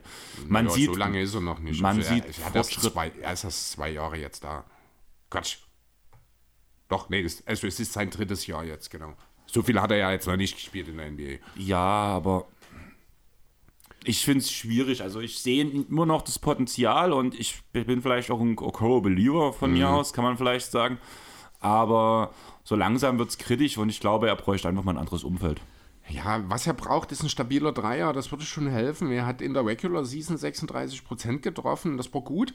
Damit hilft er den Cavs ja schon weiter, weil er halt zumindest ein bisschen respektiert werden muss. In den Playoffs war der Wurf dann halt auch wieder weg. Ne, das waren was dann 30% nur noch. Deswegen, ähm, was du halt brauchst, ist 3D-Option einfach. Wirklich ein Spieler, im Grunde genommen eine Kombination aus. Nee, eine Kombination aus Levert und Okoro wäre es nicht, weil dann wäre es ein Inhalt, dann wäre es Dylan Fuchs. Äh, Ganz kurz, weil du jetzt gerade den Namen gedroppt hast. Ich gucke ja auch immer mit meiner Aufnahme ab und zu aufs Handy, ob auf Twitter irgendwas reinkommt und irgend gerade so eine Fake-News-Seite. Dylan Brooks was worst waved by the Grizzlies. Den brauchst du nicht waven, wenn sein er Vertrag, läuft Vertrag aus. ausgelaufen es gibt, ist, Es gibt genau. auch schon, ja, kam jetzt auch in den Wochen, habe ich häufiger, es gibt auch schon drei Angebote für ihn. Alle aus Indonesien. ja, nee, äh, gehen wir nochmal zu den Cavs ganz kurz. Also wie gesagt, dieser dritte, äh, dieser Dreier, diese Dreierposition, die muss gelöst werden. Es wird wahrscheinlich erstmal weiter Okoro sein, aber die Cavs haben jetzt schon zweimal bewiesen, dass sie aus dem Nichts in der Lage sind, in den Trade einzusteigen und sich einen Spieler zu holen, der sie sofort weiterhilft. Stichwort Allen, Stichwort Mitchell. Deswegen bin ich überzeugt, dass die Cavs dieses Problem auch im Laufe der nächsten Saison wahrscheinlich lösen werden, muss ich ehrlich sagen. Ähm, in das Management der Cavs habe ich momentan, ich weiß nicht genau, wo es herkommt, durchaus Vertrauen. Ähm, was machen wir mit Dylan Windler? Da würde ich glaube auch unrestricted. Nein, restricted. Nicht, restricted, okay. Ich würde ihn versuchen zu halten. Also ja, die Frage ist, ich glaube nicht, dass er so teuer Geld. werden wird. Genau, von daher, der bringt dem Team schon was. Klar, keine Ja. Playoff-Rotation. Aber zum Beispiel hätte ich mir mehr gewünscht, dass zum Beispiel Wade oder Windler auch die Serie gespielt hätten, die ja keine bis Hm. wenig Spielzeit bekommen haben. Einfach mal um einen anderen Look aufs Feld zu bringen. Ja, gerade Wade, finde ich, den Wade, der ja äh, defensiv sehr, sehr solide agiert. Wade auf der 3. Ja, also er war ja auch durchaus im Laufe der Saison mal eine der Optionen, die dann auch ausprobiert wurden, aber es hat halt dann auch nicht so richtig gereicht am Ende. Eine Jo. Frage, wie viel Geld würdest du LeVert geben? Super schwierig einzuschätzen. Das ist halt dadurch, dass schon unsere äh, Vorstellungen seiner Rolle ein bisschen auseinandergehen. Also nicht so viel, wie er aktuell verdient. Ich, über die 15 würde ich nicht drüber hinausgehen. Eigentlich würde ich tendenziell sagen, so um die 12 pro Jahr. Ich habe 10, ich hab 10 mir aufgeschrieben. Ja, das genau. Also, Beziehungsweise es wird ja wieder alles ein bisschen teurer. Ich habe so die Mid-Level geschrieben. ja, die ist ja so ungefähr in dem Bereich, genau. Das wäre dann ungefähr die Hälfte von dem, also 18,8 sind es jetzt in diesem Jahr, dass er verdient. Bin mir sicher, irgendein Team, das Bedarf auf dem Flügel bei, äh, hat an jemanden, der für sich selber kreieren kann und wo die Effizienz vielleicht nicht ganz so wichtig ist aktuell. Da wird es ein Team geben, das ihm ein bisschen mehr bietet, wie du schon mal angedeutet hast vorhin, durchaus möglich, dass er die Cavs verlässt. Ich gehe zu den Rockets, passt doch ganz gut Ja. zu, zu Green Machen und wir uns Porter. einen Trade mit, mit Jalen Queen draus. Nein, also ich will, ja, ich will ja in einem Team, in einer Aufstellung. Ja, und da muss noch Cam Thomas hin, bitte. Das ist zu klein. Kevin Porter Jr., Caris LeVert, Jalen Green, äh, Cam Thomas und Alperen Schengen als Center Playmaker da drin. Wie geil werden das? Also es wäre katastrophal, weil defensiv gar nichts, offensiv total wild, aber es würde Highlights produzieren. Dann musst du Canyon Martin noch mit reinsetzen. Ja, der kommt dann, genau, der kommt von der Bank dann als Sixth Man und fliegt ein bisschen durch die Gegend. Genau. Jo. Danny Queen hat jetzt auch, äh, läuft auch der Vertrag aus nach seiner Verletzung in diese. Saison nie reingekommen. Ich würde sagen, das war sein letztes, seine letzten Spiele, die er gespielt hat. Das glaube ich nicht. Ich denke, er wird nochmal zurückkommen, wird zum Minimum nochmal irgendwo bei einem Contender unterschreiben, in der Regular Season nochmal ein paar Minuten abreißen. Aber ich glaube, Thema Playoffs werden wir für ihn keine große Rolle mehr sehen. Das ist einfach jetzt in dem Alter, nach der schweren Verletzung, die er hatte und im Jahr, dass er jetzt ja auch mehr oder weniger nicht gespielt hat, hat jetzt auch nicht so die großen Einsätze für die Cavs gehabt. Okay, ich gebe dir recht. Ich gebe ihm noch ein Jahr, wo er wahrscheinlich irgendwo Minimum die bekommen Ja, wird genau. und wo dann alle merken, es ist wirklich vorbei Richtig. und danach wird er halt. Die Karriere beenden. Karriere Wenn er, beenden, ja. Genau, also das vermute ich auch, richtig. Kommen wir zur nächsten Serie und das sind die Denver Nuggets gegen die, gegen die Timberwolves. Edwards wollte nicht gesweept werden, wirkte in Game vor wie MJ und hat einfach mal das gesamte Game gerockt. Also das war echt eine abnormale Leistung von ihm. Und ja, er war dann noch so immer noch in Rage in Game 5, dass er mit Stühlen um sich geschleudert hat und zwei Mitarbeiterinnen der Denver Nuggets verletzt hat damit. Leicht ihn- verletzt, Leicht verletzt, ja. Die ihn jetzt vor Gericht ziehen. Nee, nee, nee, nicht die ziehen ihn vor Gericht, sondern die äh, Staatsanwaltschaft hat beschlossen, das zu tun. Finde ich ein bisschen albern, wenn ich ehrlich sein soll. Ähm, natürlich ist es nicht in Ordnung, was er dort gemacht hat. Natürlich hat er aber auch in keiner Sekunde die Absicht gehabt, irgendjemanden dort zu verletzen. Das muss man auch einfach mal ganz deutlich sagen. Der Kerl war einfach frustriert, was ich auch verstehe. Natürlich entschuldigt das das Verhalten nicht. Bin mir auch sicher, dass es dort von der NBA noch eine Strafe geben wird in irgendeiner Form oder schon gegeben hat, weiß ich gar nicht genau. Nee, kann ja jetzt noch nicht, wenn der nämlich jetzt die Staatsanwaltschaft ermittelt, dann hätte Genau. die NBA erstmal die Füße still. Dass die Staatsanwaltschaft ermittelt, finde ich albern. Gebe ich dir recht. Also Höchststrafe wären 1000 Dollar und es könnte sogar eine Gefängnisstrafe kommen, Mhm. die natürlich nie passieren wird, muss man ganz ehrlich sagen. Vielleicht muss er mal einen Tag Blumen pflücken gehen oder sowas, keine Ahnung. Das wird nie zu einer Verhandlung irgendwas kommen. Das wird wieder eingestellt wegen Geringfügigkeit, vermute ich. Das wird. Andererseits, ja gut, Person der, Person der Öffentlichkeit, da ist Geringfügigkeit immer relativ. Von daher, wer weiß. Aber ich finde, da hat man sich in Colorado keinen Gefallen getan. Auf jeden Fall. Also man muss halt wirklich sagen, hat mal, geh mal wieder aufs Feld zurück. Der Ant-Man hat seine Seele auf dem Feld gelassen. Jo, davon hätte sich der Karl mal ein bisschen was abgucken können. Ja. Ähm, hast du das Meme gesehen? Mit Jokic? Nein, ähm, Ant-Man neben Cat und darüber stand One is the dog, the other guys are the cat. Ah, Okay, nee, das habe ich nicht gesehen. Ich habe nur äh, da, äh, ein Bild gesehen, wo Towns versucht, gegen Jokic aufzuposten. Jokic völlig gelangweilt, einfach nur da steht, nicht mal der Körperanspannung da ist und Towns total zerrissenes Gesicht, super anstrengend mit dem Ball gerade und mit der Schulter in Jokic und nichts bewegt sich. Äh, fast genau dasselbe Bild gab es damals schon mal mit Boogie. Äh, mit Boogie Cousins, wo Cousins, ich glaube, sogar fast lacht dabei. Ähm, das zeigt eigentlich sehr gut, was Carl Anthony Towns ist. oder wer Carl Anthony Towns ist. Niemand, der dir irgendwas gewinnt. Finde ich eine schwierige Aussage. Also mittlerweile sind wir uns, glaube ich, einig, das Team gehört dem Ant-Man. Zweifellos. Und Cat kann eine zweite oder dritte Option von einem Contender sein, bin ich der Meinung. Aber Nicht als Postspieler. ja, zum einen nicht das und zum anderen auch nicht dann, wenn es um etwas geht. Denke ich schon, als zweite, dritte Option schon. Nee, also ich, ich, ich rede jetzt ganz konkret davon, ich habe null Vertrauen darin, Carl Anthony Towns entscheidende Würfe nehmen zu lassen. Null. Also absolut. Da würde ich lieber äh, Jordan McLaughlin den Wurf nehmen lassen. Oder, das Oder Josh Minott oder Luca Garza oder Matt Ryan. Was ich damit sagen will, ist, Carl Anthony Towns von allen Maximalspielern in der Liga ist wahrscheinlich der letzte, also maximal Vertragsspielern, den ich ein Spiel entscheiden lassen wollen würde. Der, Typ Let- ist der, Let- weich, Der, der letzte, ist- der letzte Max-Player? so ungefähr. Ben Simmons? Ja, so. Ja, ach so, ja, okay, Entschuldigung, ja, gut. Aktive, aktive. Das kommt mir gerade so den Kopf. Ja, okay. ähm, ich sag's mal so: Ich würde ihn nicht den Wurf initiil, äh, initiieren lassen. Initiieren. Initiieren Mhm. lassen. Aber Wenn er draußen frei in der Ecke steht, wenn, wenn er frei gespielt wird. Genau, okay. dann gebe ja, ich ihm gut, den Wurf. Dann, ja, dann gebe ich den Wurf aber jeden. kommt auf den Ne? Spieler Joey an. Quack für die Ja, Suns. genau. Gutes Ja, aber- Beispiel. Gebe ich jedem, aber ich würde ihn halt, also zum Beispiel, deswegen habe ich auch vor uns gesagt, als zweite oder dritte Option. Nur einfach halt in der, in der spielentscheidenden Situation die erste Option, in dem Fall der Ant-Man, den Ball in der Hand.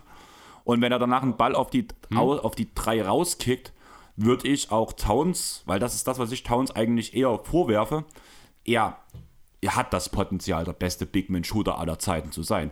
Er sollte es bloß mal öfters machen. Ja, macht er aber nicht. Genau. Also, also er, er macht viele Sachen nicht, die er machen sollte. Ihm fehlt's Verteidigen?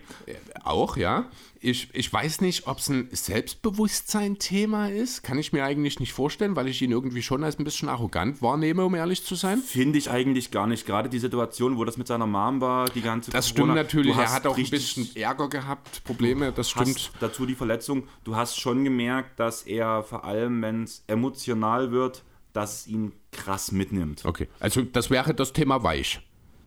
Das ist, klingt, hart- klingt hart, äh, bitte nicht falsch verstehen, wenn jemand emotional ist, heißt das nicht, dass ich ihn für weich äh, halte. Das ist ein ganz, ganz schwieriges Thema. Wir bewegen uns hier auf einem schmalen Grat äh, gerade. Was ich sagen will ist, Carl Anthony Towns Ich finde, er lässt fehlt die Überzeugung. Nein, ich finde, er lässt sich zu leicht aus dem Konzept bringen, weil äußere Umstände Fokus, ihn vom Fokus ablenken. Das ist, glaube ich, die richtige Variante. Und, oder wie man es sagen sollte, es gibt, blöd gesagt, das sind blöd gesagt, aber manchmal auch diese Bullies, denen alles egal ist, egal was im Hintergrund ist und die trotzdem durchziehen können. Da würde ich zum Beispiel, ohne dass man, also so wie auf dem Feld wirkt, ein Boogie Cousins zum Beispiel dazu zählen, dem hat, war halt alles ringsrum egal, der hat trotzdem seinen Stiefel gemacht. Mello? Mellow, genau. Während einfach ein, ein Towns, würde ich sagen, ein empathischerer Mensch auch zum Beispiel ist, denen halt Sachen nahe gehen. Und das wirkt halt auf dem Feld so auch. Und dass ihm halt viele, also auch, Okay, ähm, das ist eine, ich, ich weiß, was du meinst. Das ist eine Sache, die ich grundsätzlich bei Menschen sehr zu schätzen weiß, die aber im Profisport den Sportler weich werden lassen. Also weißt du, worauf Ja. ich mit diesem weich, ne? Also ich Also will ich das wirklich nicht abwertend meinen. Ich weiß wirklich nicht, wie ich es formulieren soll. Ich hoffe, du weißt, worauf ich hinaus will damit. ja, aber ich finde dort, aber also, ich suche, ich suche gerade einen Spieler, der für mich weich ist. Also, wo du halt wirklich sagst, das ist weich, wie er spielt, der, ähm, wo das aber, ich finde, das Wort weich bei, bei einem Sportler hat, hängt für mich nicht mit, einer, mit einem mentalen Aspekt zusammen, sondern mit einem Einsatzaspekt, Mhm. während wir es bei Towns halt aufgrund des Punktes Fokus, Ja, aber auch beziehungsweise- Thema Einsatz würde ich ihm jetzt nicht zu viel Kredit geben. kommt drauf an. Ich glaube halt wirklich, bei ihm kommt das woanders her, weil der hat uns gezeigt, auch in Spielen, dass er viel Eins- Einsatz zeigen kann. Ähm, auch Jeder in der Liga hat auch- das schon mal gezeigt. Ja, ja, es gibt auch Leute, die haben das.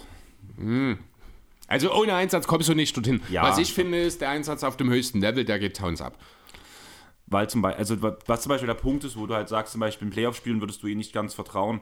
Ich würde sagen, er, das ist das mit bei dem mentalen Aspekt, er macht sich dann zu viele Gedanken. Mhm. Und deswegen wirkt, also durch diese, durch diese Gedanken, Fehlender Fokus. fehlender Ist- Fokus. Und dann ja. Mhm. wären wir wieder bei dem Punkt, das hat aber für mich nichts mit, mit soft oder weich zu tun, was Nee, so hast oft gesagt recht. wird, sondern es ist halt einfach zu viele Gedanken. Also zum Beispiel, ich könnte mir vorstellen, der Endman, der nimmt einen Ball und sagt, sieht einen Korb, ich muss jetzt dorthin und wirklich nur so eine, im letzten Gedanken aus, Also in deinem Kopf ist, ich mache jetzt einen Dank, slam das Ding wie sonst was rein und danach einfach aus körperlicher Reaktion kommt der Kickout vielleicht nach draußen, während Towns während er zum Korb zieht mit dem Ball, überlegt, ich könnte jetzt Prince anspielen, ich könnte jetzt McLaughlin anspielen, vielleicht kommt Edwards gleich reingeflogen, vielleicht mache ich auch einfach einen Fadeaway oder ich mache einen Hookshot. Er hat zu viele Gedanken und deswegen kann er da über so viele verschiedene Sachen nachdenken, kann er sich auf das eine, was er eigentlich gerade primär machen muss, nicht so mhm. sehr konzentrieren.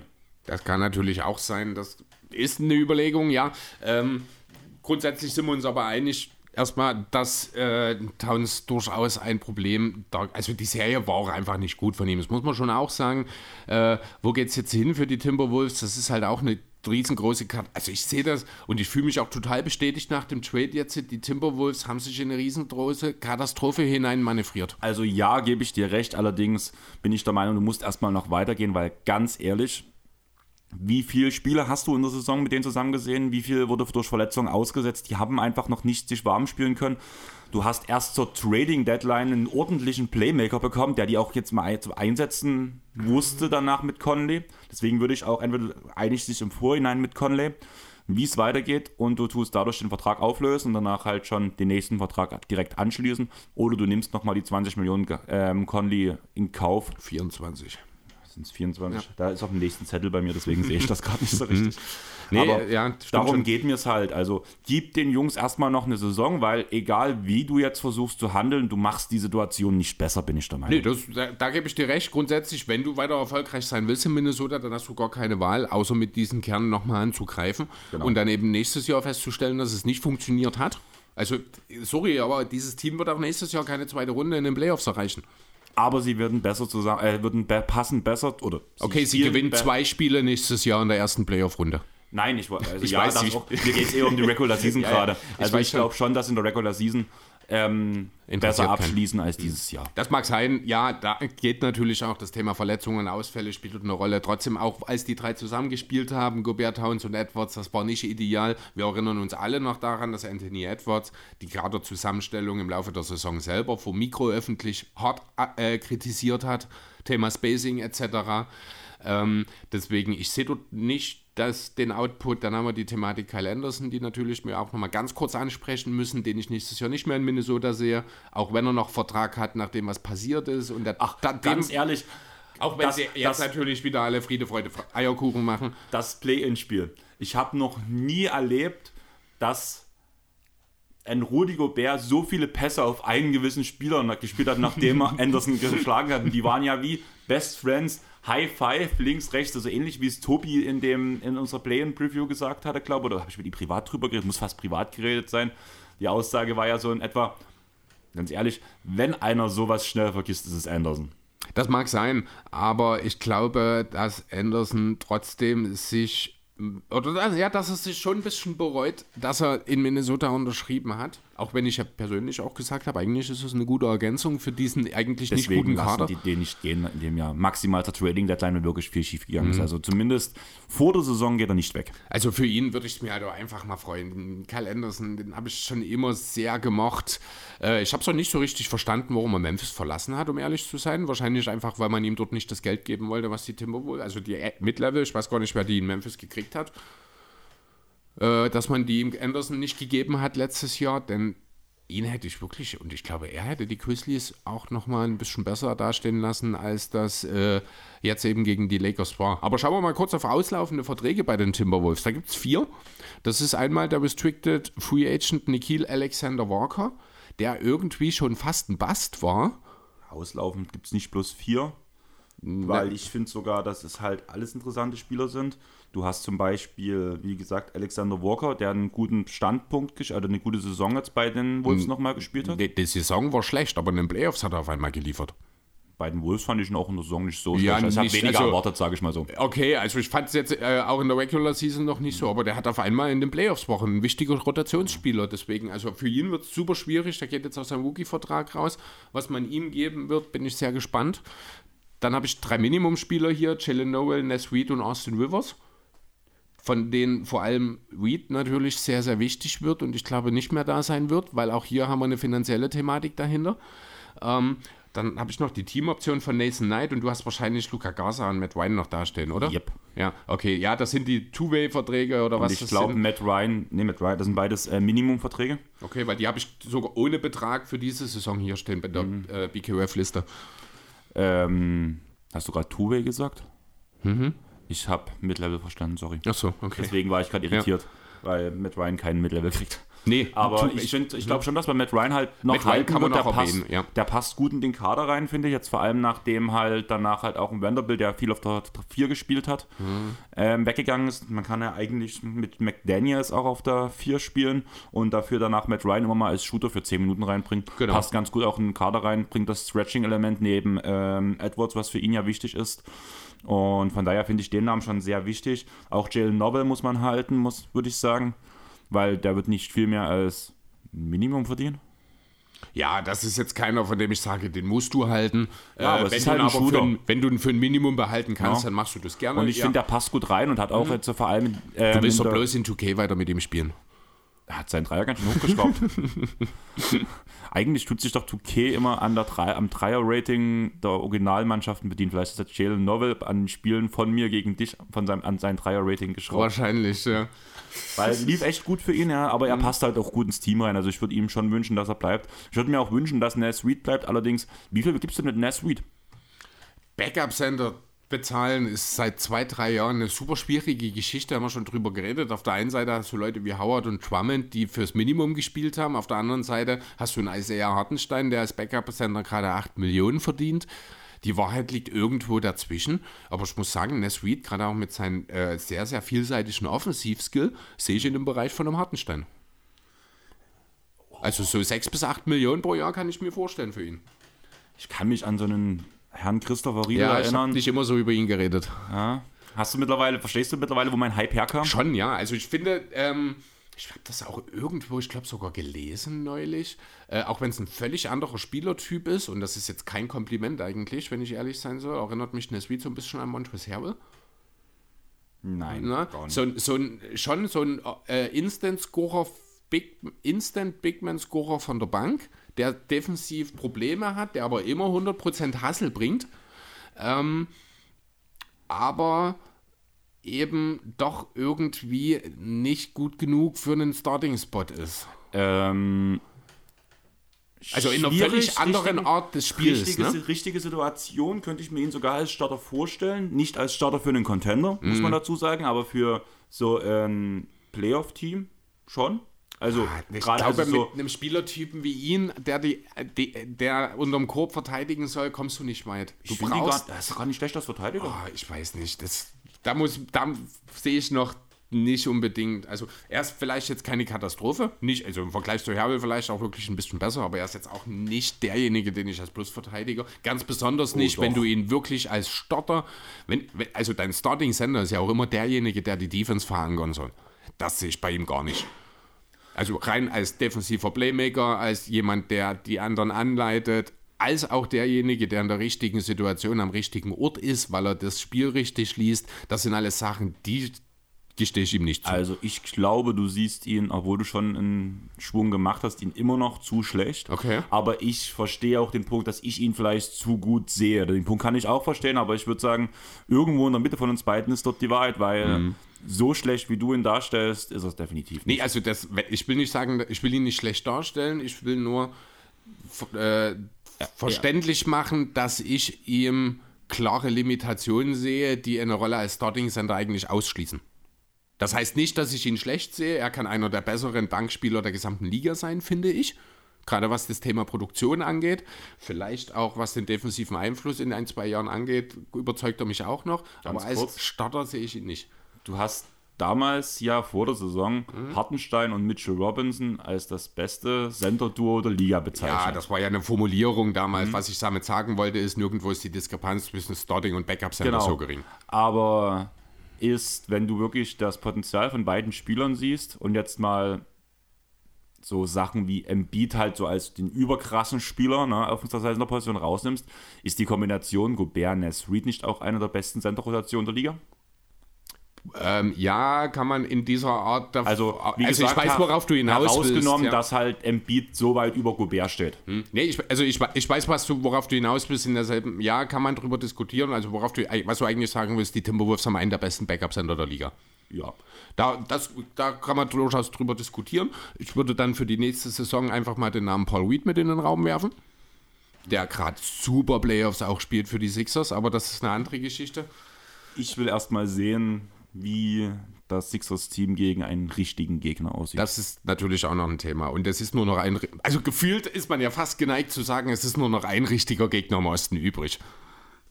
Ja, es klingt schon wieder super arrogant, aber das haben irgendwie. Bucks, so, so haben die Bucks auch gedacht. ja, ja, ja, genau, ne? Aber. Ja.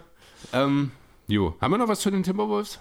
Wo geht's hin? Ja, haben wir jetzt schon, es wird mit demselben Kern nochmal angegriffen werden.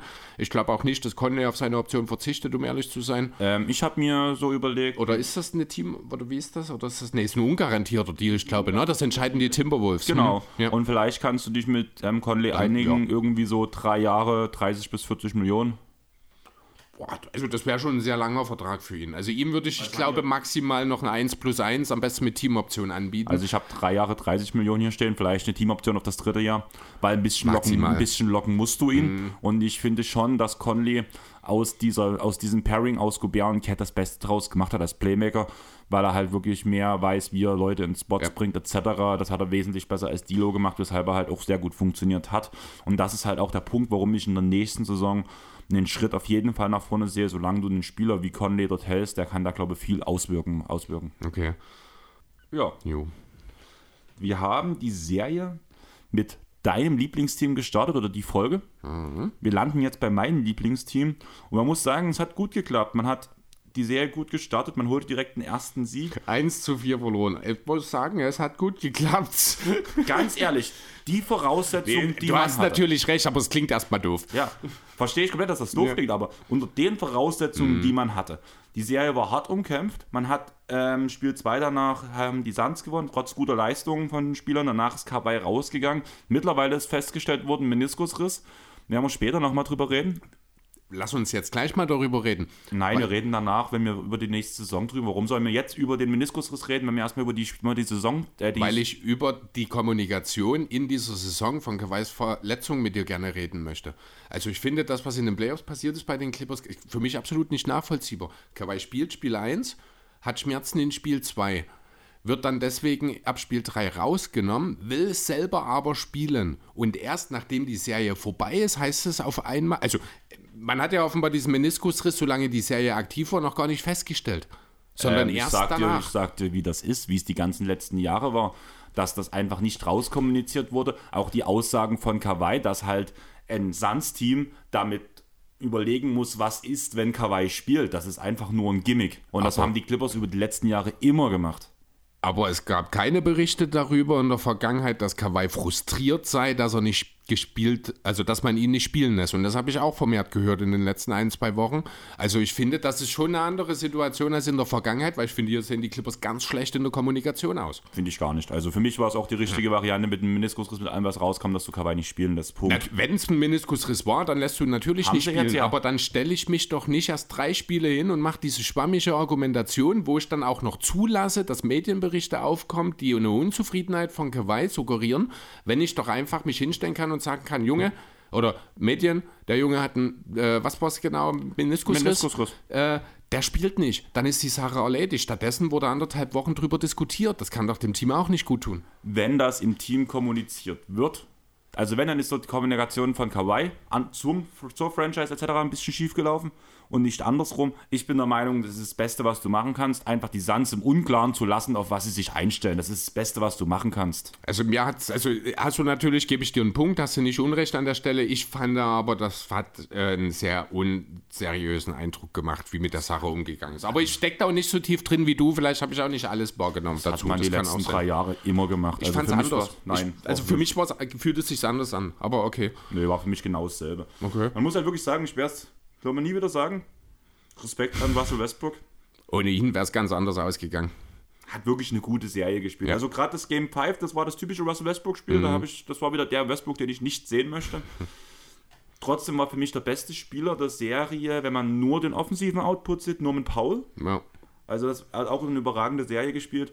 Allgemein war es eine gute Teamleistung. Also wenn man ähm, die Serie gerade mal im Schnitt mit 6,4 Punkten das, äh, jedes Game verliert im Schnitt. Ohne, West, mhm. ohne Westbrook, ohne Paul George musst du sagen, du hast mit einer guten Teamleistung, wo noch nicht mal alle eingesetzt werden, nicht mal alle Register gezogen worden. Also ein Covington wurde zum Beispiel auch nicht eingesetzt, dafür hat Morris viel zu viele Minuten mal wieder bekommen. Aber verdient ja auch viel mehr. Man hat wirklich eine gute Serie gegen die Suns gespielt, obwohl man eigentlich nur einen Rumpfkader hatte, wo die zwei besten Spieler verletzt waren. Eigentlich ist dieses Team, so wie es in der Serie aufgetreten ist, vor allem dann als Kawhi dann raus war, nichts anderes als das Netzteam. Genau. Also ja. eigentlich sogar ein Stückchen schlechter, weil du nee, hast. Nee, schon, weil du hast, also bei den, du hast halt mit Westbrook zumindest diese eine klare Go-Tour-Option, die sehe ich halt bei den Nets nicht. Deswegen würde ich die Clippers ein kleines bisschen drüber sehen. Auch weil in der Tiefe ein bisschen mehr kommt nach wie vor bei den Clippers als bei den Nets. Also, also ganz ehrlich, ich habe lieber Norman Powell als Go-Tour-Option als, als ein Russell Westbrook oder ein Bridges als Go-Tour-Option als ein Russell Westbrook. Äh, okay, Go-Tour-Option ist vielleicht äh, der falsche Begriff dann dort als Initiierer einfach, als den klaren Play-Initiierer wo er einfach besser war als den wie die beispielsweise. Der Creator. Ja, genau. Ähm, du hast jetzt schon ein, zwei Mal Norman Powell angesprochen. Ich habe so ein bisschen, also muss ein kleines bisschen ausholen, das Thema Finanzen äh, ist ja bei den Clippers seit Jahren schon ein sehr kritisches. Jetzt kommt dazu, dass man für Mason Blumleys 9 Millionen Vertrag getradet hat, der jetzt ausläuft. Dann muss man sich auch die Frage stellen, was machen wir mit Russell Westbrook nächste Saison? Und dann gibt es ja noch dieses Thema mit dem neuen CBA was mittelfristig Teams wie den Clippers aktuell richtig, richtig wehtun kann. Also ich kenne jetzt die Details nicht ganz genau, aber da soll es wohl auch in den nächsten Jahren irgendwann darauf hinauslaufen, dass dann vielleicht auch mal ein First Rounder verloren geht, dass man vielleicht mal keine äh, Mid-Level oder sowas oder ans Ende der Runde, ich glaube, ne? Genau. Ja. Oder dass man dann vielleicht mal als Wiederholungstäter mal keine Mid-Level-Exception beispielsweise zur Verfügung hat. Also, Punkt, Stopp. Hm? Die, Mid, äh, die Mid-Level geht weg, wenn man den Second Apron überschreitet. Also Diese, ja, dieser zweite, der bei 180 irgendwas, ich glaube, es liegen soll. Die Clippers stehen gerade für nächste Saison mit über 200 Millionen in den Büchern. Darum jetzt wieder der Bezug zu Norman Powell. Ist er nächstes Jahr noch da? Klar. Also ganz ehrlich, wenn ich mir diesen Kader anschaue, ähm, und mir die Gehälter dazu anschaue, dann müssen natürlich die ersten Namen, die genannt werden, Marcus Morris und Robert Covington sein, weil der eine nicht mehr liefert und der andere nicht eingesetzt wird. Für Covington kann ich mir sogar vorstellen, dass man wirklich etwas generieren kann, einen sinnvollen Trade, um Geld einzusparen, ohne sich entscheidend zu verschlechtern. Für Morris musst du dumpen. Bei Batum ist es wahrscheinlich mittlerweile, geht es in dieselbe Richtung.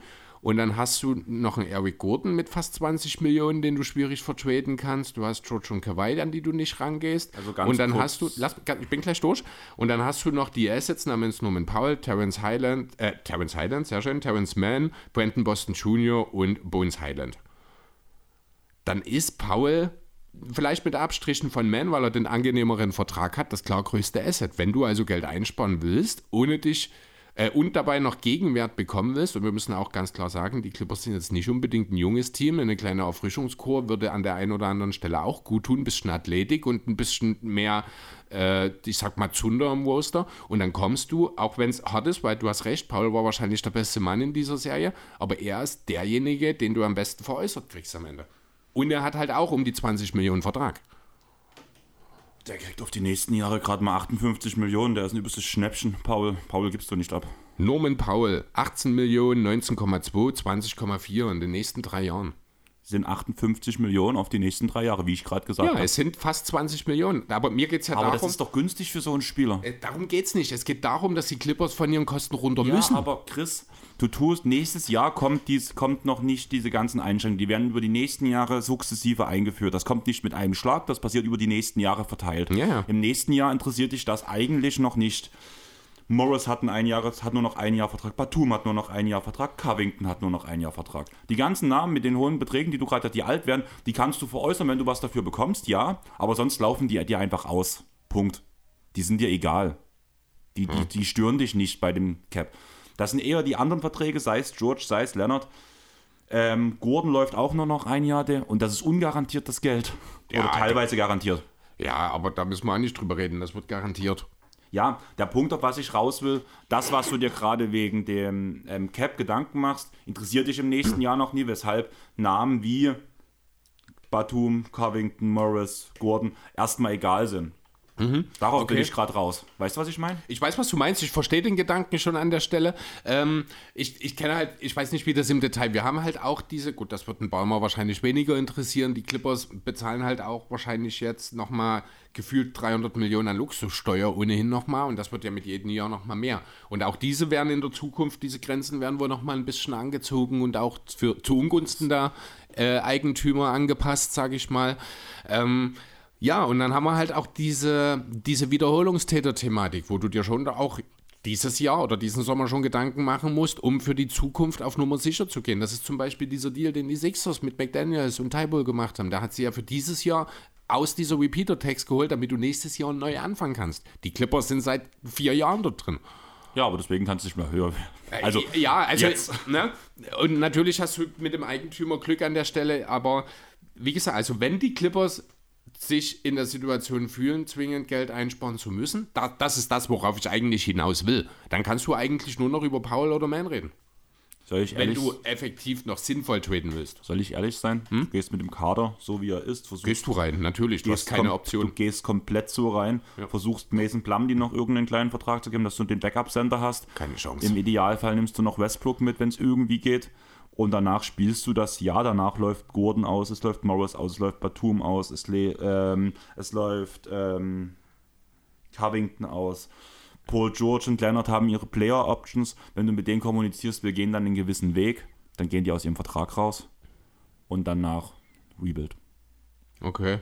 Ja, Dann kann, kann natürlich auch sein. Ähm, ich habe auch ganz kurz überlegt, ob es eine Überlegung wäre, das über eine Zukunft mit George und Leonard nachzudenken. Den Gedanken habe ich sehr schnell wieder ad acta gelegt, einfach aus Mangel an Möglichkeiten. Der Punkt ist halt einfach für mich, ich. Also, das Problem ist, du hast nicht, hast sehr wenige Picks. Du hast ja fast wird- deine ganzen Picks weggegeben. Die würdest du ja dann hier wieder reinholen, aber die Clippers ziehen gerade eine neue Arena um. Niemand will dort, will dort eine Rumpftruppe haben. Und selbst Versteh ich, wenn du am du Ende. machen? Nee, nee, ich sage ja, niemand will eine Rumpftruppe. Das heißt, du gibst jetzt nicht deine Stars ab, weil die machen dir die neue Halle nächstes Jahr überhaupt erst voll. Und wenn es nur in 20 von 42 Heimspielen der Fall ist, ist das erstmal scheißegal. Die Halle wird trotzdem in jedem Spiel äh, ausverkauft sein, letzten Endes. Und das funktioniert halt nicht, wenn du deine Stars abgibst und ganz klar vor der Saison damit ja indirekt kommunizierst, wir haben jetzt keine großen Ansprüche. Ich verstehe, was du meinst, aber das Ding ist, rein sportlich gesehen müssen wir halt gucken, wo es jetzt hingeht. Und ich, das klingt mies, also ich vertraue auf Kawhi sein Spiel. Er kann der beste Playoff-Spieler sein. Aber nicht für Liga. eine ganze Serie. Einfach weil er es nicht Da, kann. genau, Ja. die, Verlet die Verletzungsanfälligkeit von ihm ist einfach zu groß. Paul George 1 zu 1 dasselbe. Über Gordon mache ich mir auch Gedanken, wenn es so weitergeht. Bei ihm, du hast halt einen extrem alten, verletzungsanfälligen Ja. Kader und das ist halt ein Riesenproblem. Du kriegst ihn nicht verjüngt, mit einem Real Tool kommst du nicht so richtig weiter. Eigentlich kannst du den Weg mit dem Kader 1 zu 1 so weitergehen. bis es entweder nicht mehr weitergeht oder du musst Oder es schafft. Ja, genau. Also entweder schaffst du es ganz nach oben. Das ist, ich muss auch ehrlich sein, ne, die Clippers werden auch nächstes Jahr wieder ein Dark Horse um die Meisterschaft sein. Aber ich muss ganz ehrlich sagen, ich werde nächstes Jahr wieder weniger Angst vor den Clippers haben, als ich es dieses Jahr hatte. Und ich glaube, dieses Jahr hatte ich viel Angst vor den Clippers. Ich, das ist mittlerweile das dritte Jahr, vierte Jahr in Folge mit derselben Sachverhalt. Ja, dasselbe Thema habe ich mit dem Beat bzw. Harden bei den Sixers ja genauso. Ähm, natürlich sieht man sein eigenes Team immer noch mal ein bisschen anders, aber bei den Clippers habe ich, ich, ich kann mir nicht mehr vorstellen, ich glaube nicht mehr dran, dass George und Leonard im Frühjahr, wenn es drauf ankommt, beide bei 100% sind und diese, dieses Potenzial, was dieses Team und dieses Roster zweifellos hat, wirklich ausschöpfen. Ich glaube nicht mehr dran, dass die beiden dazu körperlich in der Lage sind. Das Ding ist, das Team braucht eine Verjüngung. Also man hat neun Spieler, die über 30 sind. Coffee, Subac und ähm, Man sind auch 26 beziehungsweise schon 27. Das ist halt auch ein großer Punkt. Und wenn ich darauf setzen müsste, dass Kawhi und PG zu den Playoffs fit sind und die Playoffs durchspielen verletzungsfrei, da gebe ich keine 20% drauf. Ja, ganz genau das ist es und deswegen glaube ich, werde ich in Zukunft die Clippers aus meinem zumindest ernsthaften Contender-Status zweifellos streichen müssen. Subcontender halt.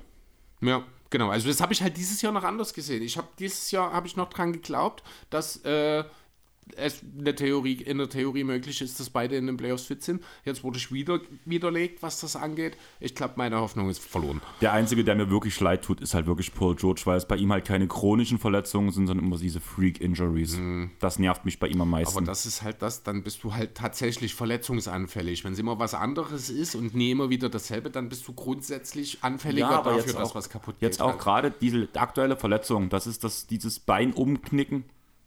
Das passiert jedem, der so landet. Sorry, aber Außer Jamorant.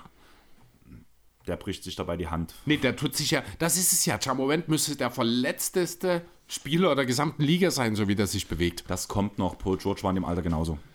Da war er auch. Ah, Nicht so. Nicht so. Äh, niemand. Also vielleicht mit Abstrichen, wobei ich auch sage, ein junger Derrick Rose war viel, viel koordinierter in seiner Aktion. Jamorant ist völlig. Lass uns, wir sind, wir haben ja nur noch die Clippers. Äh, Quatsch, die Clippers sage ich, die Grizzlies offen. Oder hast du, willst du zu den Clippers noch was sagen? Highlands Teamoption wird gezogen, ist klar, oder? Ja, also bei dem Punkt, wie gesagt, im Idealfall, ich würde Diabate bekommt sein, kommt, bekommt sein Minimum nochmal, den kann man ruhig als Backup-Sender behalten. Der hat halt ansatzweise mit seinen 22 Jahren ganz okay das gemacht. Den kann man ein bisschen ausprobieren, vielleicht wird aus ihm was. Ähm, mit Mason Plumlee und Russell Westbrook, schön, wenn man sie halten kann. Das klingt komisch, wenn ich das sage über Russell Westbrook. Aber Wo, siehst du die Hoffnung eher? Also bei Westbrook. den beiden? Ja, sehe ich auch. Also Plumlee sehe ich irgendwie nicht und bei den Clippers bleiben. Ähm, Aber er hat sich wohlgefühlt. Also auch gerade Postgame-Interviews. er Ähm, hat auch gut, also er hatte gute Szenen dabei. Ich kann mir halt auch vorstellen, dass er irgendwann nochmal einen Vertrag bekommt, so wie er jetzt ungefähr ist. Ich weiß nicht, ob die Clippers das mitgehen. nein, auf keinen Fall. Können sie überhaupt? Ja doch, sie haben ja getradet. Sie hätten die Bird Rights theoretisch. Ja. Das bezahlst du ihm, das kannst du dir nicht leisten Nein, eigentlich. das wirst, wirst du auch nicht machen. Also dann setzt du wirklich eher auf Diabate. Andererseits ist Plumlee auch schon 33, sehe ich gerade. Vielleicht ist doch die Möglichkeit, wenn er es jetzt sieht auf seine alten Tage, dieses Team. Wenn er die Hoffnung, die ich so langsam verliere, noch hat, dann bleibt er vielleicht doch auch zum Minimum, weil er seinen Title Shot noch sieht. Also Minimum glaube ich nicht, dass er das kriegt. Er wird eine Taxplayer Mid-Level irgendwo bekommen, bin ich der Meinung. Möglich. Und das Ding ist, die Clippers müssen sich entscheiden, gebe ich Russell Westbrooks die Taxplayer Mid-Level oder Mason Plumlee. Ja, die gebe ich Westbrook. Und deswegen gibst du die Westbrook, Ja, genau. definitiv. Und von daher. Jo, okay. So, dann haben wir nur noch die Grizzlies, oder? Oder habe ich noch irgendjemanden? Atlanta hat man, Cleveland, Milwaukee, Clippers. Was, hält, was hältst du von Celtics Hawks? Haben wir die, ach nee, die Hawks hat man noch nicht, stimmt, genau. Die Hawks hat man. Dann mach, lass uns erstmal das gibt 4 echt zu clever. 2 Ja. an die Celtics. Es war wirklich eine durchwachsene, durchschnittliche Saison der Hawks. Neuzugänge haben nicht richtig eingeschlagen. Nach der Preseason hat Young anscheinend nicht mehr, war er nicht mehr gewillt, Offball zu spielen, weil in der Preseason sah das eigentlich noch ziemlich fett aus bei ihm. Ähm, der geflügelte Satz der, Saison war eigentlich ja die ganze Zeit, dass Trae, ja, wenn man Trae Young im Team hat, hat man mindestens eine Top 10 Offense, beziehungsweise eher die Tendenz zur Top 5. Das O-Rating hat die am Ende auf Platz 7 geführt, aber die Defense wurde trotz Murray-Verpflichtung nur nicht wirklich viel besser. Man ist am Ende auf Platz 22 gelandet. In der Hälfte der Saison wurde Nate McMillan entlassen, beziehungsweise hat Trae Young ihn rausgeärgert, gekitzelt, keine Ahnung. Das nun so stimmt, wird lang nach allen Stimmen halt so. Man hat Quinn Snyder geholt, danach wurde es auch nicht wirklich besser. Ähm, könnte an der mangelnden Vorbereitung liegen. Ich würde sagen, Quinn Snyder hat auf jeden Fall eine Chance verdient danach in den nächsten Jahren. Ich kann mir auch vorstellen, dass er besser coacht als Nate McMillan. Gehört immer zu den Stand jetzt besseren Coaches der NBA. Ja, im Großen und Ganzen war die Regular Season Hawks eine ziemliche Enttäuschung, aber nach dem Play-Ins ging es bergauf. Gerade auch das Spiel gegen die Heat war ja beeindruckend. Und auch diese zwei Siege, die die Hawks geholt haben, mit denen habe ich echt nicht gerechnet. Am Ende ging diese äh, Serie mit sech, in sechs Spielen an die Celtics. Diese gewannen im Schnitt mit acht Punkten. Und ja, ich würde sagen, der Kader der Hawks steht schon, weil die einzigen Spieler ohne Vertrag sind Trent Forrest und Aaron Williams. Aber in Holiday, Wieso habe ich hier Aaron Williams stehen? weil es einen Donovan Williams gibt. Der wahrscheinlich ein Two-Way-Player ist, weil das ist wieder der, der bei BKF ohne Betrag ganz unten steht, zusammen mit Trent Forrest, das sind wahrscheinlich die Two-Way-Player. Genau. Aber ja, Aaron Holiday fehlt in meiner Aufzeichnung, von daher wird ja, es da schon sein. Unrestricted Free Agent, der hat ein Minimum-Deal. Der ist, ich glaube, auch im Saisonverlauf hergetradet worden. Jalen Johnson hat eine Teamoption, also vielmehr die Hawks haben für Jalen Johnson eine Teamoption. Mehr gibt es personell tatsächlich nicht. Trotzdem gibt es jede Menge Gerüchte. Es gab zwischendurch auch mal die Thematik, eben, ob man Trey Young abgeben oder zumindest verfügbar machen will. Davon ist man wohl jetzt inzwischen wieder ein bisschen abgerückt. Okay. Ähm, die John Collins-Thematik wird aber die Hawks auch weiterhin über den Sommer bewegen. Wahrscheinlich wird man sich auch allgemein insgesamt den Kader nochmal anschauen und gucken, ob man hier und da vielleicht ein bisschen Anpassungen und Optimierungen vornehmen kann. Theoretisch wüsste ich nicht, wo es herkommen soll, denn ich bin nach wie vor der Überzeugung, dass in der Theorie gerade die Starting Five der Hawks eigentlich super gut miteinander funktionieren müsste und äh, ja, eine richtig, richtig gute, auch richtig gute Zahlen abliefern müsste. Das klappt nur bedingt. Ich habe nicht genug Hawks gesehen, um wirklich sagen zu können, was der Grund dafür im Detail alles ist. Darf ich ganz kurz, weil da kann ich ein, ich habe ein bisschen mhm. Hawks mehr angeguckt. Ähm, zum einen muss man wirklich sagen, man hat zwar mit Murray einen guten Verteidiger reingeholt, man hat auch sonst so gutes defensives Personal, abgesehen von Young, aber diese Schwachstelle Young, da wären wir wieder bei der Diskussion von letzter Woche, ist so groß in der Defense, dass du das gar nicht auffangen kannst. Also gegen Young braucht man eigentlich nicht mal Gameplan. Einfach aus dem Grund stellen einen guten Spieler auf ihn hin und da der Rest muss stretchen können auf dem Feld. Damit hat Young schon ein Problem, weil Capella aushelfen muss. Problem.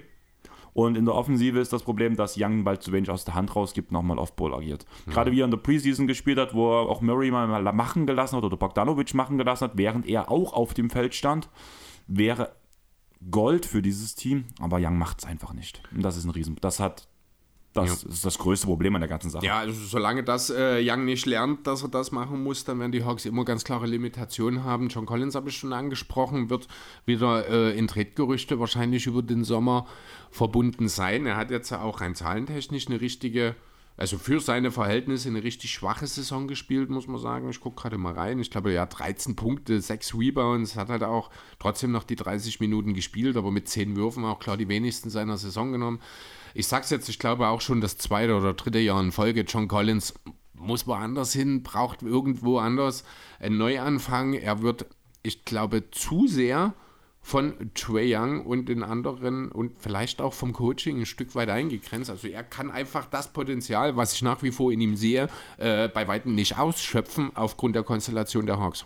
Ähm, ja, gebe ich dir im Großen und Ganzen recht. Ich würde es nicht aufs Coaching schieben, muss ich sagen, sondern auf das Skillset der Spieler ringsrum, weil auch nach dem Wechsel auf Quinn Snyder hat sich nicht wirklich verbessert mhm. und eigentlich sind die Zahlen identisch geblieben. Also ja. deswegen gehe ich eher davon aus, dass es schon am Umfeld liegt.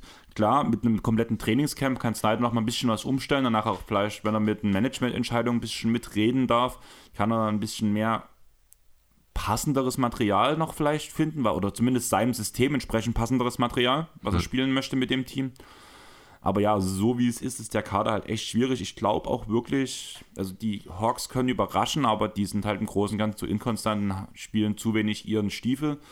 Dazu, ich weiß noch, wir haben vor uns drüber geredet, über die Bugs, wie ich die Verträge strukturieren würde. Hm. Ich habe es vor der Aufnahme auch schon zu dir gesagt, dass ich da bei den Hawks ein Riesenproblem sehe. Ich lese es einmal bloß kurz vor. Wie gesagt, im Idealfall hast du ja gerne eine Timeline, dass deine Verträge ungefähr gleich lang laufen, dass du danach weißt, wie du arbeiten musst. Bei den, Young, äh, bei den Hawks sieht das gerade wie folgt aus. Young noch vier Jahre, Collins 3, Capella 2, Hunter 4, Bogdanovic 4, Murray 1, Okongwu 1. Bogdanovic 2. Wieso habe ich hier vier stehen? Also der hat doch Vertrag bis nächste, also nur noch nächste Saison, oder hat er eine Verlängerung unterschrieben? Sein Vorjahr 2072, das kann also ich habe jetzt bloß die BKWF-Liste gerade vor mir, dort steht doch wirklich nur für diese und nächste Saison mit den 18 drin. Ich check's ich mal kurz über, äh, über Spotrack. Spotrack ja. Ich habe eigentlich alle Werte aus Spotrack genommen, deswegen. Es kann, ich habe auch gerade einen Kontakt, kann sein, dass halt was verlängert. Bojan oder Bogdan, welcher was? Das ist Bogdan. Bogdan. Gut, machen wir weiter, ich suche es kurz ähm, aus. Murray ein Jahr, Kongwu ein Jahr, B ein Jahr, Griffin drei Jahre, Jalen Johnson zwei Jahre. Danach ein bisschen uninteressanter mit Bruno Fernando drei Jahre, Matthews zwei Jahre, Kresic äh, zwei Jahre. Die letzten drei Namen, die ich genannt habe, haben alle ungarantierte Verträge. Ähm, Bogdanovic läuft aus. Er hatte eine Player Option für nächste Saison, die er da abgelehnt. Also Bogdanovic wird sogar Free Agent. Das steht aber so bei Spottrack drin. Bogdan Bogdanovic, Atlanta Hawks. Ja, genau. Dann muss ich irgendwo diese 66 Millionen falsch eingetragen haben. Weil ich habe ihm sechs, also vier Jahre 66 Millionen habe ich hier bei mir stehen. Da musst du wirklich irgendwo, das ist nicht mal ein Vertrag, den er irgendwann mal hatte, ich glaube. Okay, also irgendwie komisch. Also ich habe am Ende Team Vier Jahre 72. Und ich habe Team Option danach auch noch dahinter stehen, also irgendwas habe ich falsch gemacht. Okay, ja, ja passiert. Ja. Also Fakt ist, Bogdanovic, äh, genau, der hatte ja vier Jahre, jeweils 18 Millionen, der war ja auch genau konstant. Viertes ja. Jahr war eine Player Option, die hat er jetzt abgelehnt, das heißt, er wird unrestricted Free Agent. Okay, also ich muss sagen, ich würde den Kader erstmal so lassen. Ich würde auch versuchen, Bogdanovic zu halten und das danach Snyder erstmal übergeben. Du hast gesagt, auf dem Papier müsste dieser Kader funktionieren, gebe Ja. ich dir im Großen und Ganzen recht. Allerdings will ich, dass das Snyder nochmal probiert. Mhm. Als letzte Variante. Wenn das ein Coach wie Snyder nicht hinkriegt, würde ich ihn aufbrechen. Genau. Beziehungsweise die einzige Trade-Option, die ich interessant finden würde, wäre Capella. Dass du vielleicht danach auch irgendwie noch was dazu kriegst. Einfach weil ich finde, dass man langsam Okongwu die Schlüssel in die Hand geben sollte als Starting Center. Weil er einfach in die Timeline besser reinpasst, weil er in den Minuten, die er spielt, auch wesentlich effektiver ist und auch eine bessere, also ein besserer Verteidiger ist als Capella, zumindest laut Papier. Gegen die Spieler, gegen die er spielt, muss man immer dazu sagen. Individuell würde ich Capella zwar schon noch vorne sehen, aber du musst langsam Okongwu besser auch noch weiter ausbilden und, den, und das Vertrauen ihm einfach schenken. Ja, passt vielleicht auch ein bisschen besser in die Timeline. Young 24, Collins 25, Murray 26, Hunter 25. Da ist jetzt Capella mit seinen 28 natürlich nicht raus, aber da passen die 22 von Okongwu dann vielleicht schon auch besser dazu. Auch Griffin, B, Jalen Johnson, Bruno Fernando, gut, das ist jetzt vielleicht nicht ganz so relevant. Die sind alle unter 24. Dieses Team hat ja auch durchaus noch Potenzial, sich intrinsisch zu verbessern. Die Genau. sind ja auch viele noch jung. Und das ist Ähm, auch so ein Punkt, also ich weiß gar nicht, welcher Coach das oder welcher GM das mal gesagt hat. Ich kam, glaube, das kam aus dem äh, Golden State Office. Mhm. Ähm, ich gebe lieber einen Spieler zu zeitig als zu spät ab. Und das ist der Punkt bei Capella, dass ich es jetzt machen würde, vor allem, weil du mit Mhm. weil jetzt der Wert noch da ist und du hast halt dann, genau, du kannst damit vielleicht dann auch wirklich nochmal schauen, dass du nochmal einen defensiv starken Guard vielleicht dir dann reinholst im Gegenzug irgendwie, wenn da was möglich ist. Ja, ist eine interessante Überlegung auf jeden Fall. Ja, also das ist so meine Meinung dazu. Viel mehr brauche ich eigentlich zu den Hawks gar nicht sagen, weil Mhm. ich würde es so lassen, wie es ist, weil Quinn Snyder das Trainingscamp braucht. Ja, schauen wir mal. Wie gesagt, also John Collins, diese Sache wird immer weiter diskutiert, bis es passiert. Ich halte es auch nicht für komplett ausgeschlossen, dass er im Sommer getradet wird, wenn eine richtige Konstellation sich ergibt. Ich sehe momentan keine. Ich hätte ihn ja gerne in Phoenix gesehen, da müssen wir jetzt nicht mehr drüber reden. Ähm, von daher müssen wir mal schauen, was dort passiert. Vielleicht wird er ja auch. Also ich finde ihn auch durchaus als Option für die Mavs interessant, muss ich sagen. Wäre ein klares Upgrade zu Christian Wood. Ja, Auf beiden Seiten. ja, das auf jeden Fall. Fast alles ist ein klares Upgrade zu Christian Wood. Zumindest auf einer Seite, ja. Auf der anderen Nesreed wäre ein Upgrade zu Christian Wood. Oh, ja. Ja. ja. Paul Reed wäre ein Upgrade zu Christian Wood. Paul Reed übrigens, ganz kurz. Ganz kurzes äh, Shoutout an Sandro. Andrew Drummond wären. Wär, Stimmt. Äh, ganz, ganz kurz noch, äh, die Offensiv-Rebound-Quote von Paul Reed in seiner bisherigen Karriere liegt bei 17,7. Äh, Charles Barkley, ich glaube, ist einer der besten Offensiv-Rebounder aller Zeiten bei 17,2. Hat natürlich überhaupt gar keine Bedeutung, weil Reed natürlich nur Limited Minutes auch gegen Bankline-Ups sieht, aber trotzdem einfach mal genannt. Dieser Kerl, ich sag's auch schon seit ein, zwei Jahren, jetzt ist es endlich soweit. Der Kerl hat Talent, der wird für die Sixers noch wichtig. Ich freue Ja. mich, dass es wird. soll ich dir sagen, was dafür passieren muss, dass er wichtig wird und dass er was macht? Es ist schon passiert. Das hast du nur noch nicht In der mitgekriegt. Saison, meine ich. Weißt Oh, du, was dafür passieren muss? Empit-Verletzung? Oder Das auch, das auch, das auch, ja. Wir brauchen einen anderen Coach. Abwarten. Ich, du, ich habe auch äh, ja gesagt, Doc Rivers äh, hätte ihn gerne auch in der Vergangenheit schon ein bisschen mehr geben können, aber mittlerweile glaube ich, Doc hatte einen Plan. Denn er ist da, Paul Reed ist da, er liefert, er spielt überragende Playoffs. Vielleicht war das alles genau so vorgesehen vom Doc Rivers. Ich bin, ich bin weitaus überzeugter von Doc Rivers, als ich es jemals ja, erwartet hätte. Momentan, muss ich Krass. ehrlich sagen. Und ich bin sehr gespannt auf die äh, Serie gegen die Celtics. Ob Nachdem sich wir- das bestätigt. Nachdem wir jetzt schon wieder bei einem anderen Team gelandet sind, heißt das eigentlich, du hast auch nichts mehr über die Hawks, oder? Nee, lass uns die Grizzlies noch machen. Dann gehen wir zu den Lakers gegen die Grizzlies. Die Grizzlies haben in sechs Spielen verloren. Und ganz ehrlich, wie schnell kann sich eine Saison drehen? Die Grizzlies, das überragende Team der Regular Season. Die Lakers, die Stinktruppe aus L.A. Stinktruppe würde ich immer noch sagen. Viele Grüße gehen raus, Julius. Aber Trading Deadline. Das eine Team tut aufgrund von Verletzungen und Off-Court-Eskapaden abkacken, während die Lakers den Deal der Saison gemacht haben oder einen der besten Deals der Saison. Das ist halt schwierig, was man halt wichtiger wertet, wie zum Beispiel ein KD-Deal oder sowas. Aber Ähm. rein vom Prinzip her, das, was an welche die Deals, die am meisten bewirkt haben innerhalb dieser Saison, muss man ganz klar sagen, da war dieser Russell Westbrook-Deal der Lakers der beste Deal, der in der Saison, der beste Trade, der in der Saison passiert ist. Ja, sie haben uns auf jeden Fall alle überrascht damit. Das war ein Deal, den wir so auch gar nicht in dieser detaillierten Konstellation auf dem Schirm hatten. Und wir sehen eben jetzt auch, wie wichtig das ist. Ich habe es ja letzte Woche schon gesagt, diese Serie wird durch die Rollenspieler entschieden. In Spiel 6 war es Dilo. Mit seinen 31 Punkten. Also ich hab's, muss dazu sagen, es war jetzt diese Nacht, ich habe es nicht gesehen, ich habe nur nicht mal ein Recap dazu, ich habe nur einen Boxscore gecheckt, deswegen kann ich nicht viel zu dem Spiel sagen. Ich habe gesehen, dass es ein 40-Punkte-Blowout war und habe mir mhm. gedacht, what the fuck, was ist hier passiert? Ja, das ist dann halt vielleicht so ein bisschen der Unterschied zwischen einem Championship-erfahrenen Team um Spieler wie LeBron James und Anthony Davis und auf der anderen Seite halt ein sehr, sehr unerfahrenes Team, das so gut wie kaum Playoff-Erfahrung, abgesehen von den letzten Jahren hat. Ähm, ja, und die Tiefe. Wie gesagt, die Rollenspieler haben es am Ende entschieden.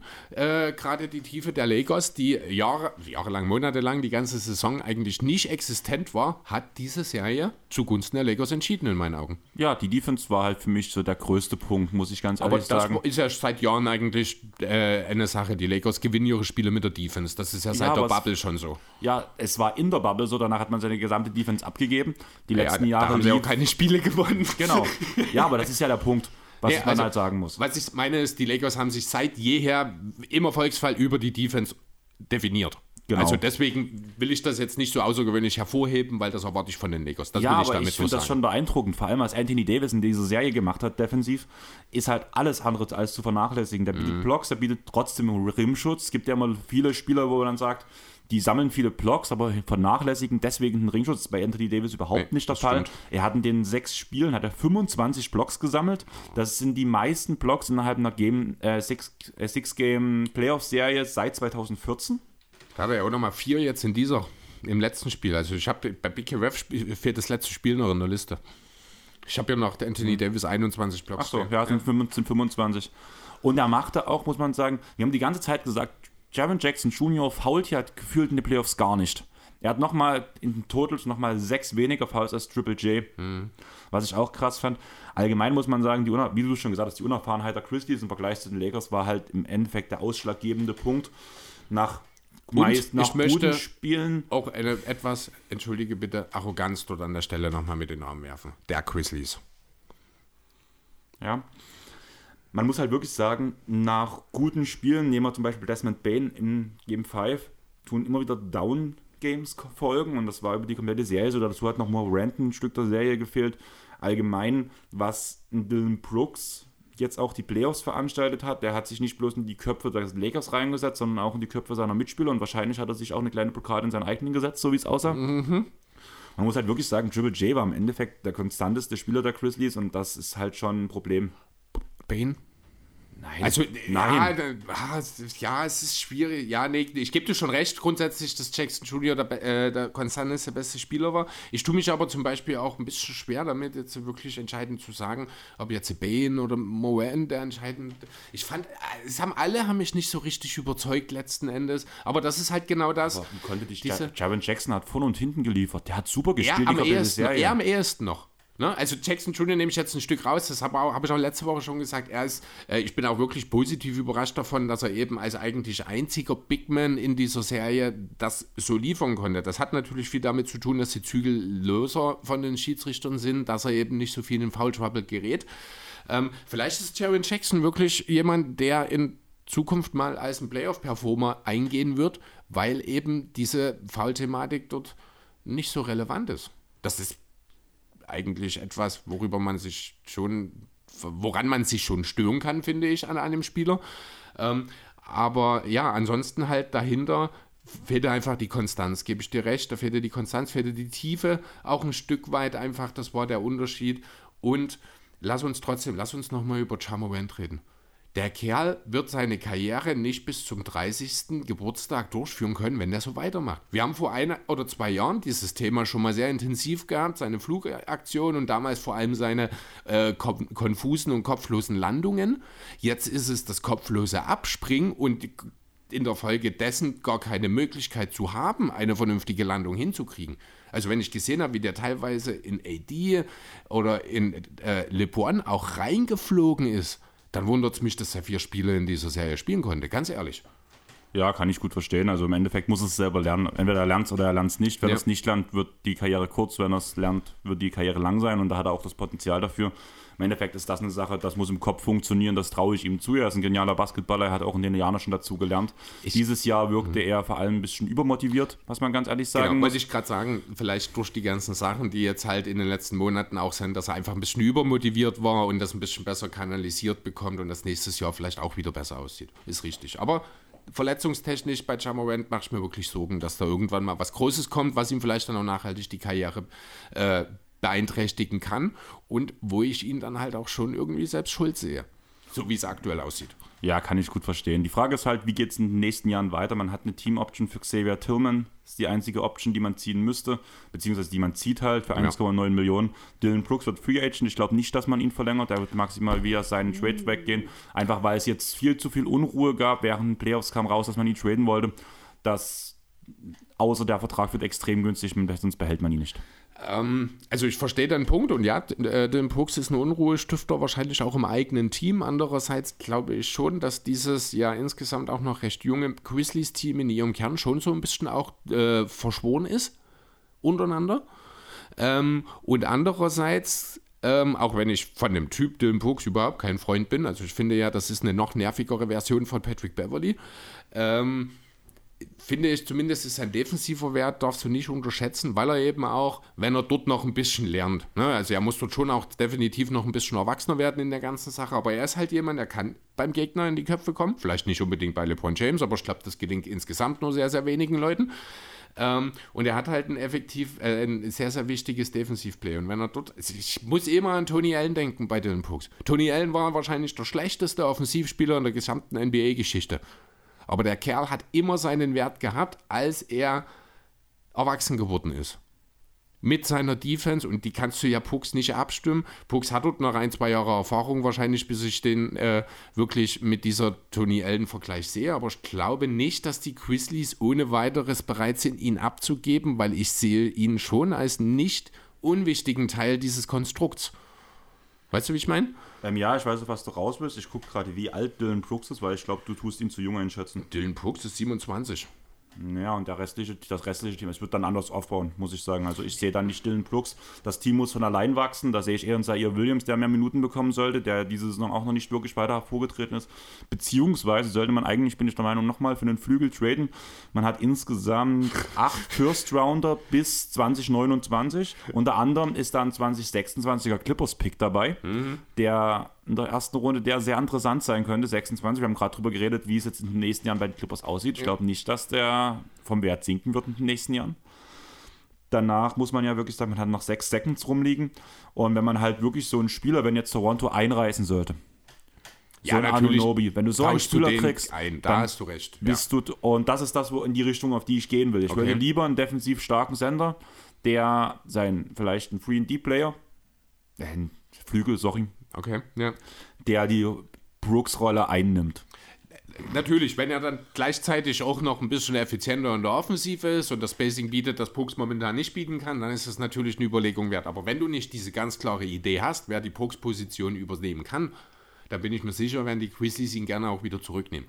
Denn Hat- er ist ein wichtiger Spieler, der, ich glaube, auch aufgrund seiner Art, seiner Persönlichkeit, by the way, Fun Fact, Dylan Brooks ist mit seinen 27 Jahren der zweitälteste im Kader, ähm, nur Stephen Adams ist älter, ähm, er ist jemand, der den Grizzlies halt auch mal diesen Push innerhalb eines Spiels geben kann.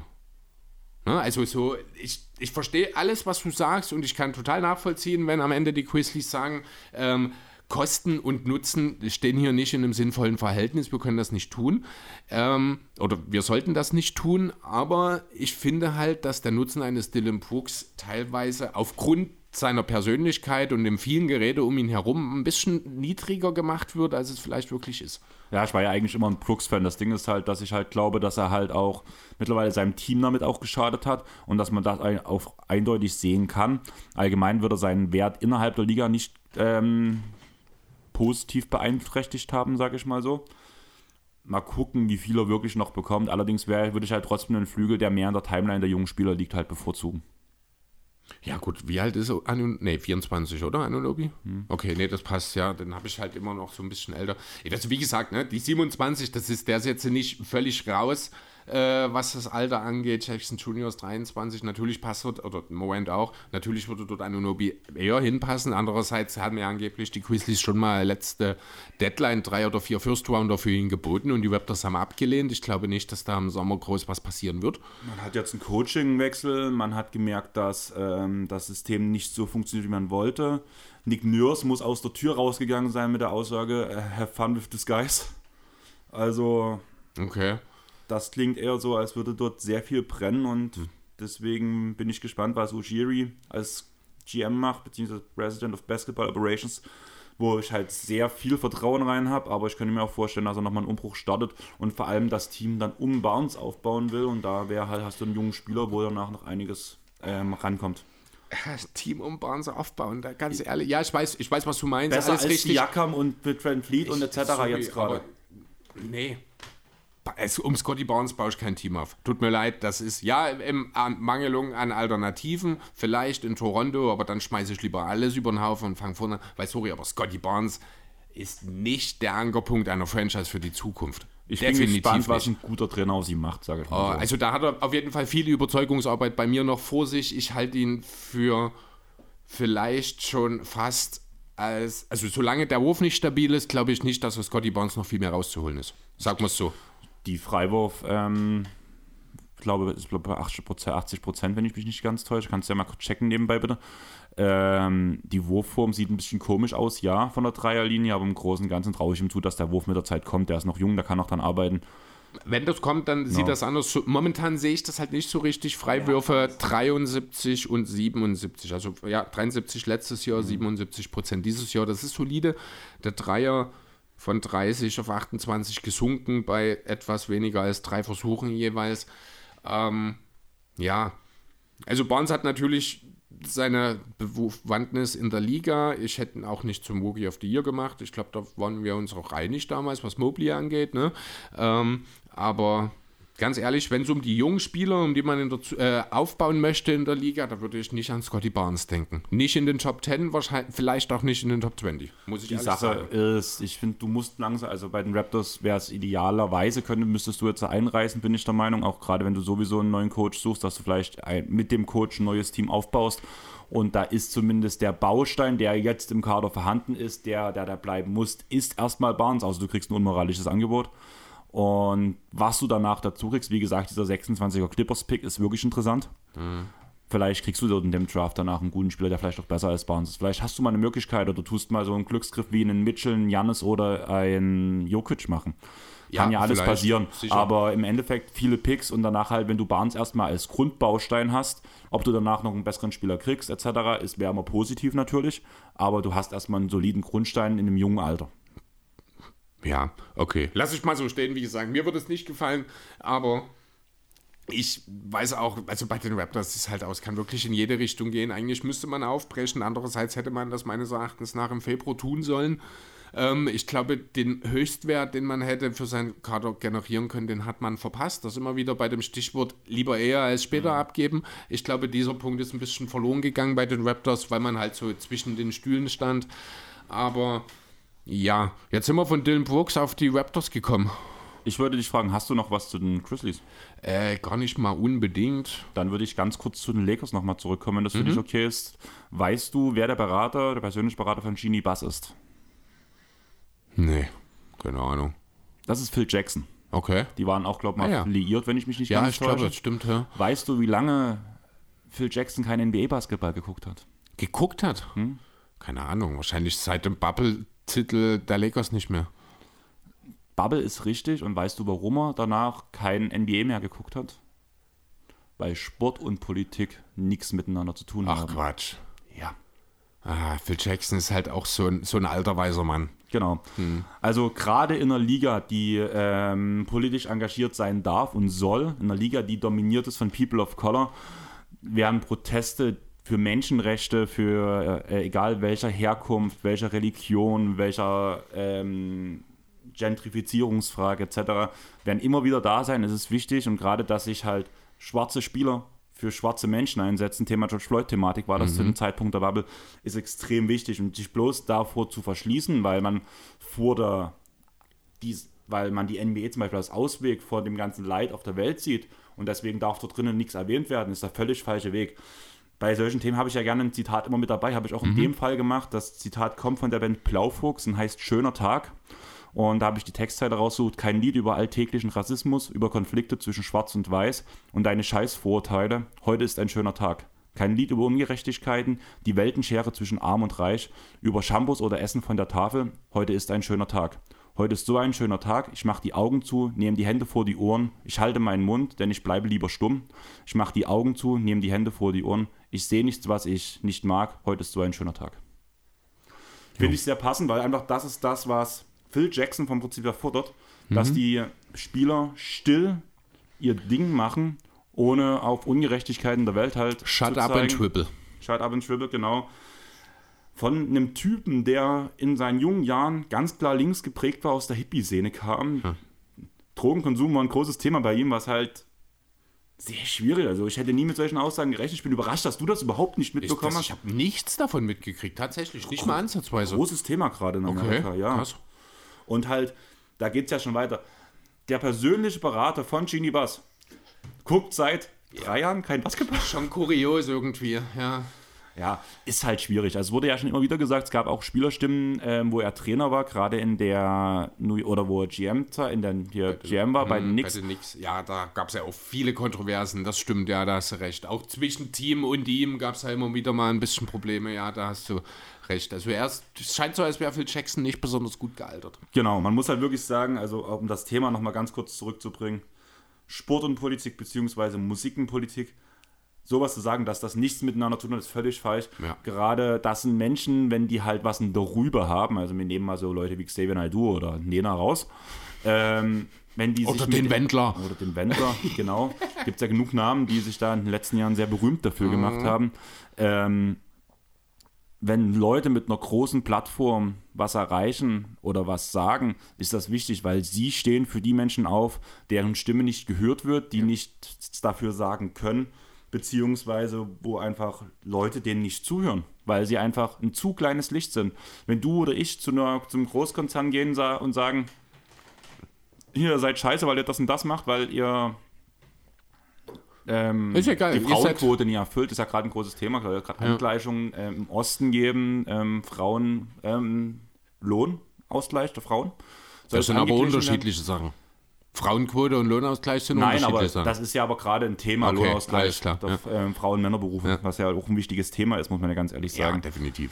Und wenn wir überlegen, wir haben 2023, also irgendwie Ja. traurig, dass das immer noch ein Thema ist. Genau, aber worauf du hinaus bist, wenn wir dorthin gehen, dann interessiert die das so herzlich wenig. Wenn aber beispielsweise, okay, bescheuertes Beispiel, ich hasse mich selber dafür, aber Helene Fischer vor der Kamera steht und sagt, die sind schlecht, dann glauben das halt auch viel mehr Leute und dann hast du eine gewisse Basis, die dagegen arbeitet. Genau. Deswegen musst du deine, oder sollte man seine Plattform für sowas nutzen. Und auch wenn ich auch keine Helene Fischer bin, aber die hat ganz coole Ansichten, hat sich auch schon klar gegen rechts positioniert. Gab es einen riesen Backlash dabei bei ihren Fans, aber trotzdem hat sie wahrscheinlich mich nicht.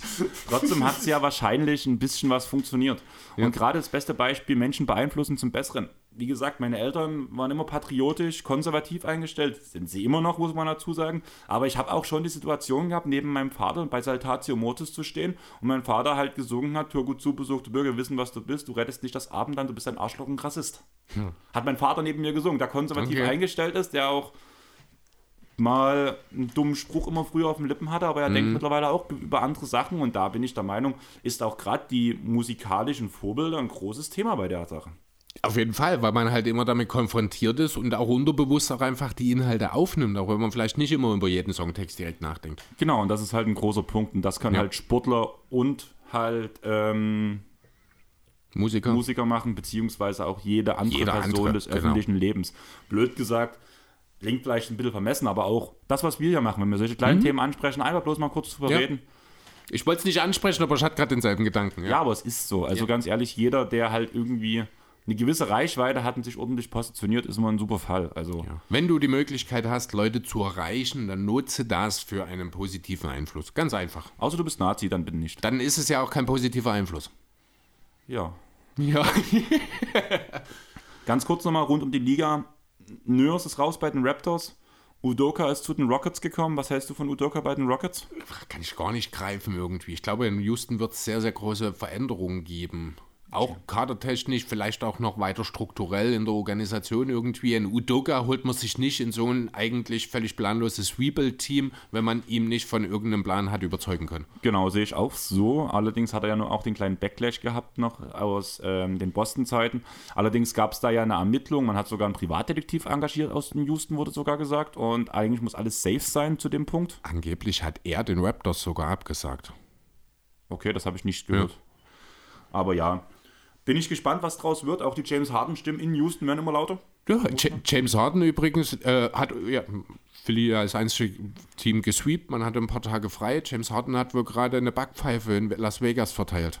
Ach so? Ja, ich habe das nur auch nur heute früh, es muss gestern oder vorgestern gewesen sein, vor irgendeinem Casino. Ich habe die Bilder an sich auch noch nicht gesehen, nur ein Standbild, also kein Bewegtbilder. Mhm. Muss man irgendwie eine Backpfeife verteilen. Also es wird auch wieder über James Hardens äh, Off-Court Verhalten wieder diskutiert gerade. Okay.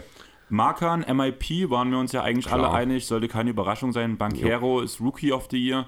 Ich finde es ein bisschen schade, ich hätte J-Dub wirklich lieber gegeben, aber es war klar, dass es Bankero wird, bin ich der Meinung. 98 First Place Stimmen für Bankero, 2 für Walker Kessner. Platz 2, weil einfach Dub hat wesentlich ja. mehr Second-Stimmen, deswegen genau. ist er genau. auf Platz 2 gelandet. 75 oder mhm. sowas, genau. Also die Differenz ist nochmal, aber die zwei Erstplace, also First Place Votes, die ein Kero nicht bekommen hat, war ich aber auch überrascht, dass die eben keiner für J-Dub abgefallen ist, sondern dass die beiden Kessler gekriegt hat. Aber ja, ist ja in Ordnung. Und Chris, um unseren ähm, Öffentlichkeitsarbeit wie habe ich es genannt für uns, unsere Reichweite zu nutzen, yeah. bekommst du jetzt, weil ich ja auch für dich schneide, deswegen mhm. gebe ich natürlich trotzdem ein bisschen Arbeit noch ja, mit. Also ja, musst ja, nicht bloß einen Text schreiben dafür, sondern du musst halt ein paar Verlinkungen raussuchen. Und das ist zum einen will ich, dass du Blaufuchs verlinkst, also die Spotify-Playlist von der Band, die ich gerade hier zitiert habe, mit Schöner Tag, kann ich dir auch nochmal die Bands dann schreiben. Danach möchte ich, dass du Molly Punch, die auch schon Erwähnung bekommen haben, kurz ver ver verlinkst. Und zu guter Letzt die Band, die ich dir vor uns gezeigt habe, über die ich, wo du gesagt hast, das klingt sogar nach Musik, die du nicht so schlimm empfindest von mir. Ich habe den Namen wieder vergessen. Die Griffins. Ach so, nee, dann hatte ich auch eine andere im Sinn. Ja, musst okay. du mir definitiv, schick mir ich einfach schick die, die Links und gut, ja. weil äh, das wäre sonst Quatsch, wenn. Genau. Ja. Ganz kurz, wie gesagt, oh, Molly so. Punch hat seinen Shoutout schon bekommen. Dead End Kids haben wir schon oft genug geschaut, deswegen kriegen die nicht mal. An die habe ich gerade gedacht. Weil deswegen kriegen die nicht mal eine Verlinkung da rein.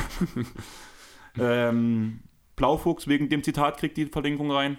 Und zu guter Letzt haben die Griffins, eine Ska-Band aus Leipzig, ein neues Album rausgebracht. Das ist am Freitag rausgekommen, also gestern. Die hatten auch die Record Release Party. Ich war auch eingeladen als Gast, was schade war, dass die zeitgleich mit den Dead End Kids war. Ich habe die Dead End Kids halt eher zugesagt schon, deswegen war ich nicht bei den Griffins in Leipzig.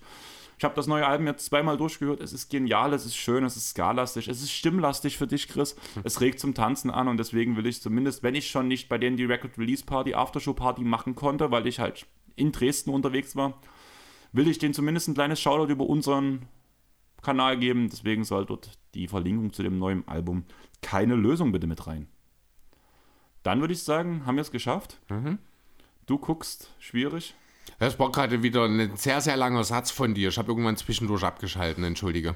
Ja, normal. Ja. Ich muss mich dann beeilen, weil in zwei Stunden, drei Stunden fangen die Titans an zu spielen.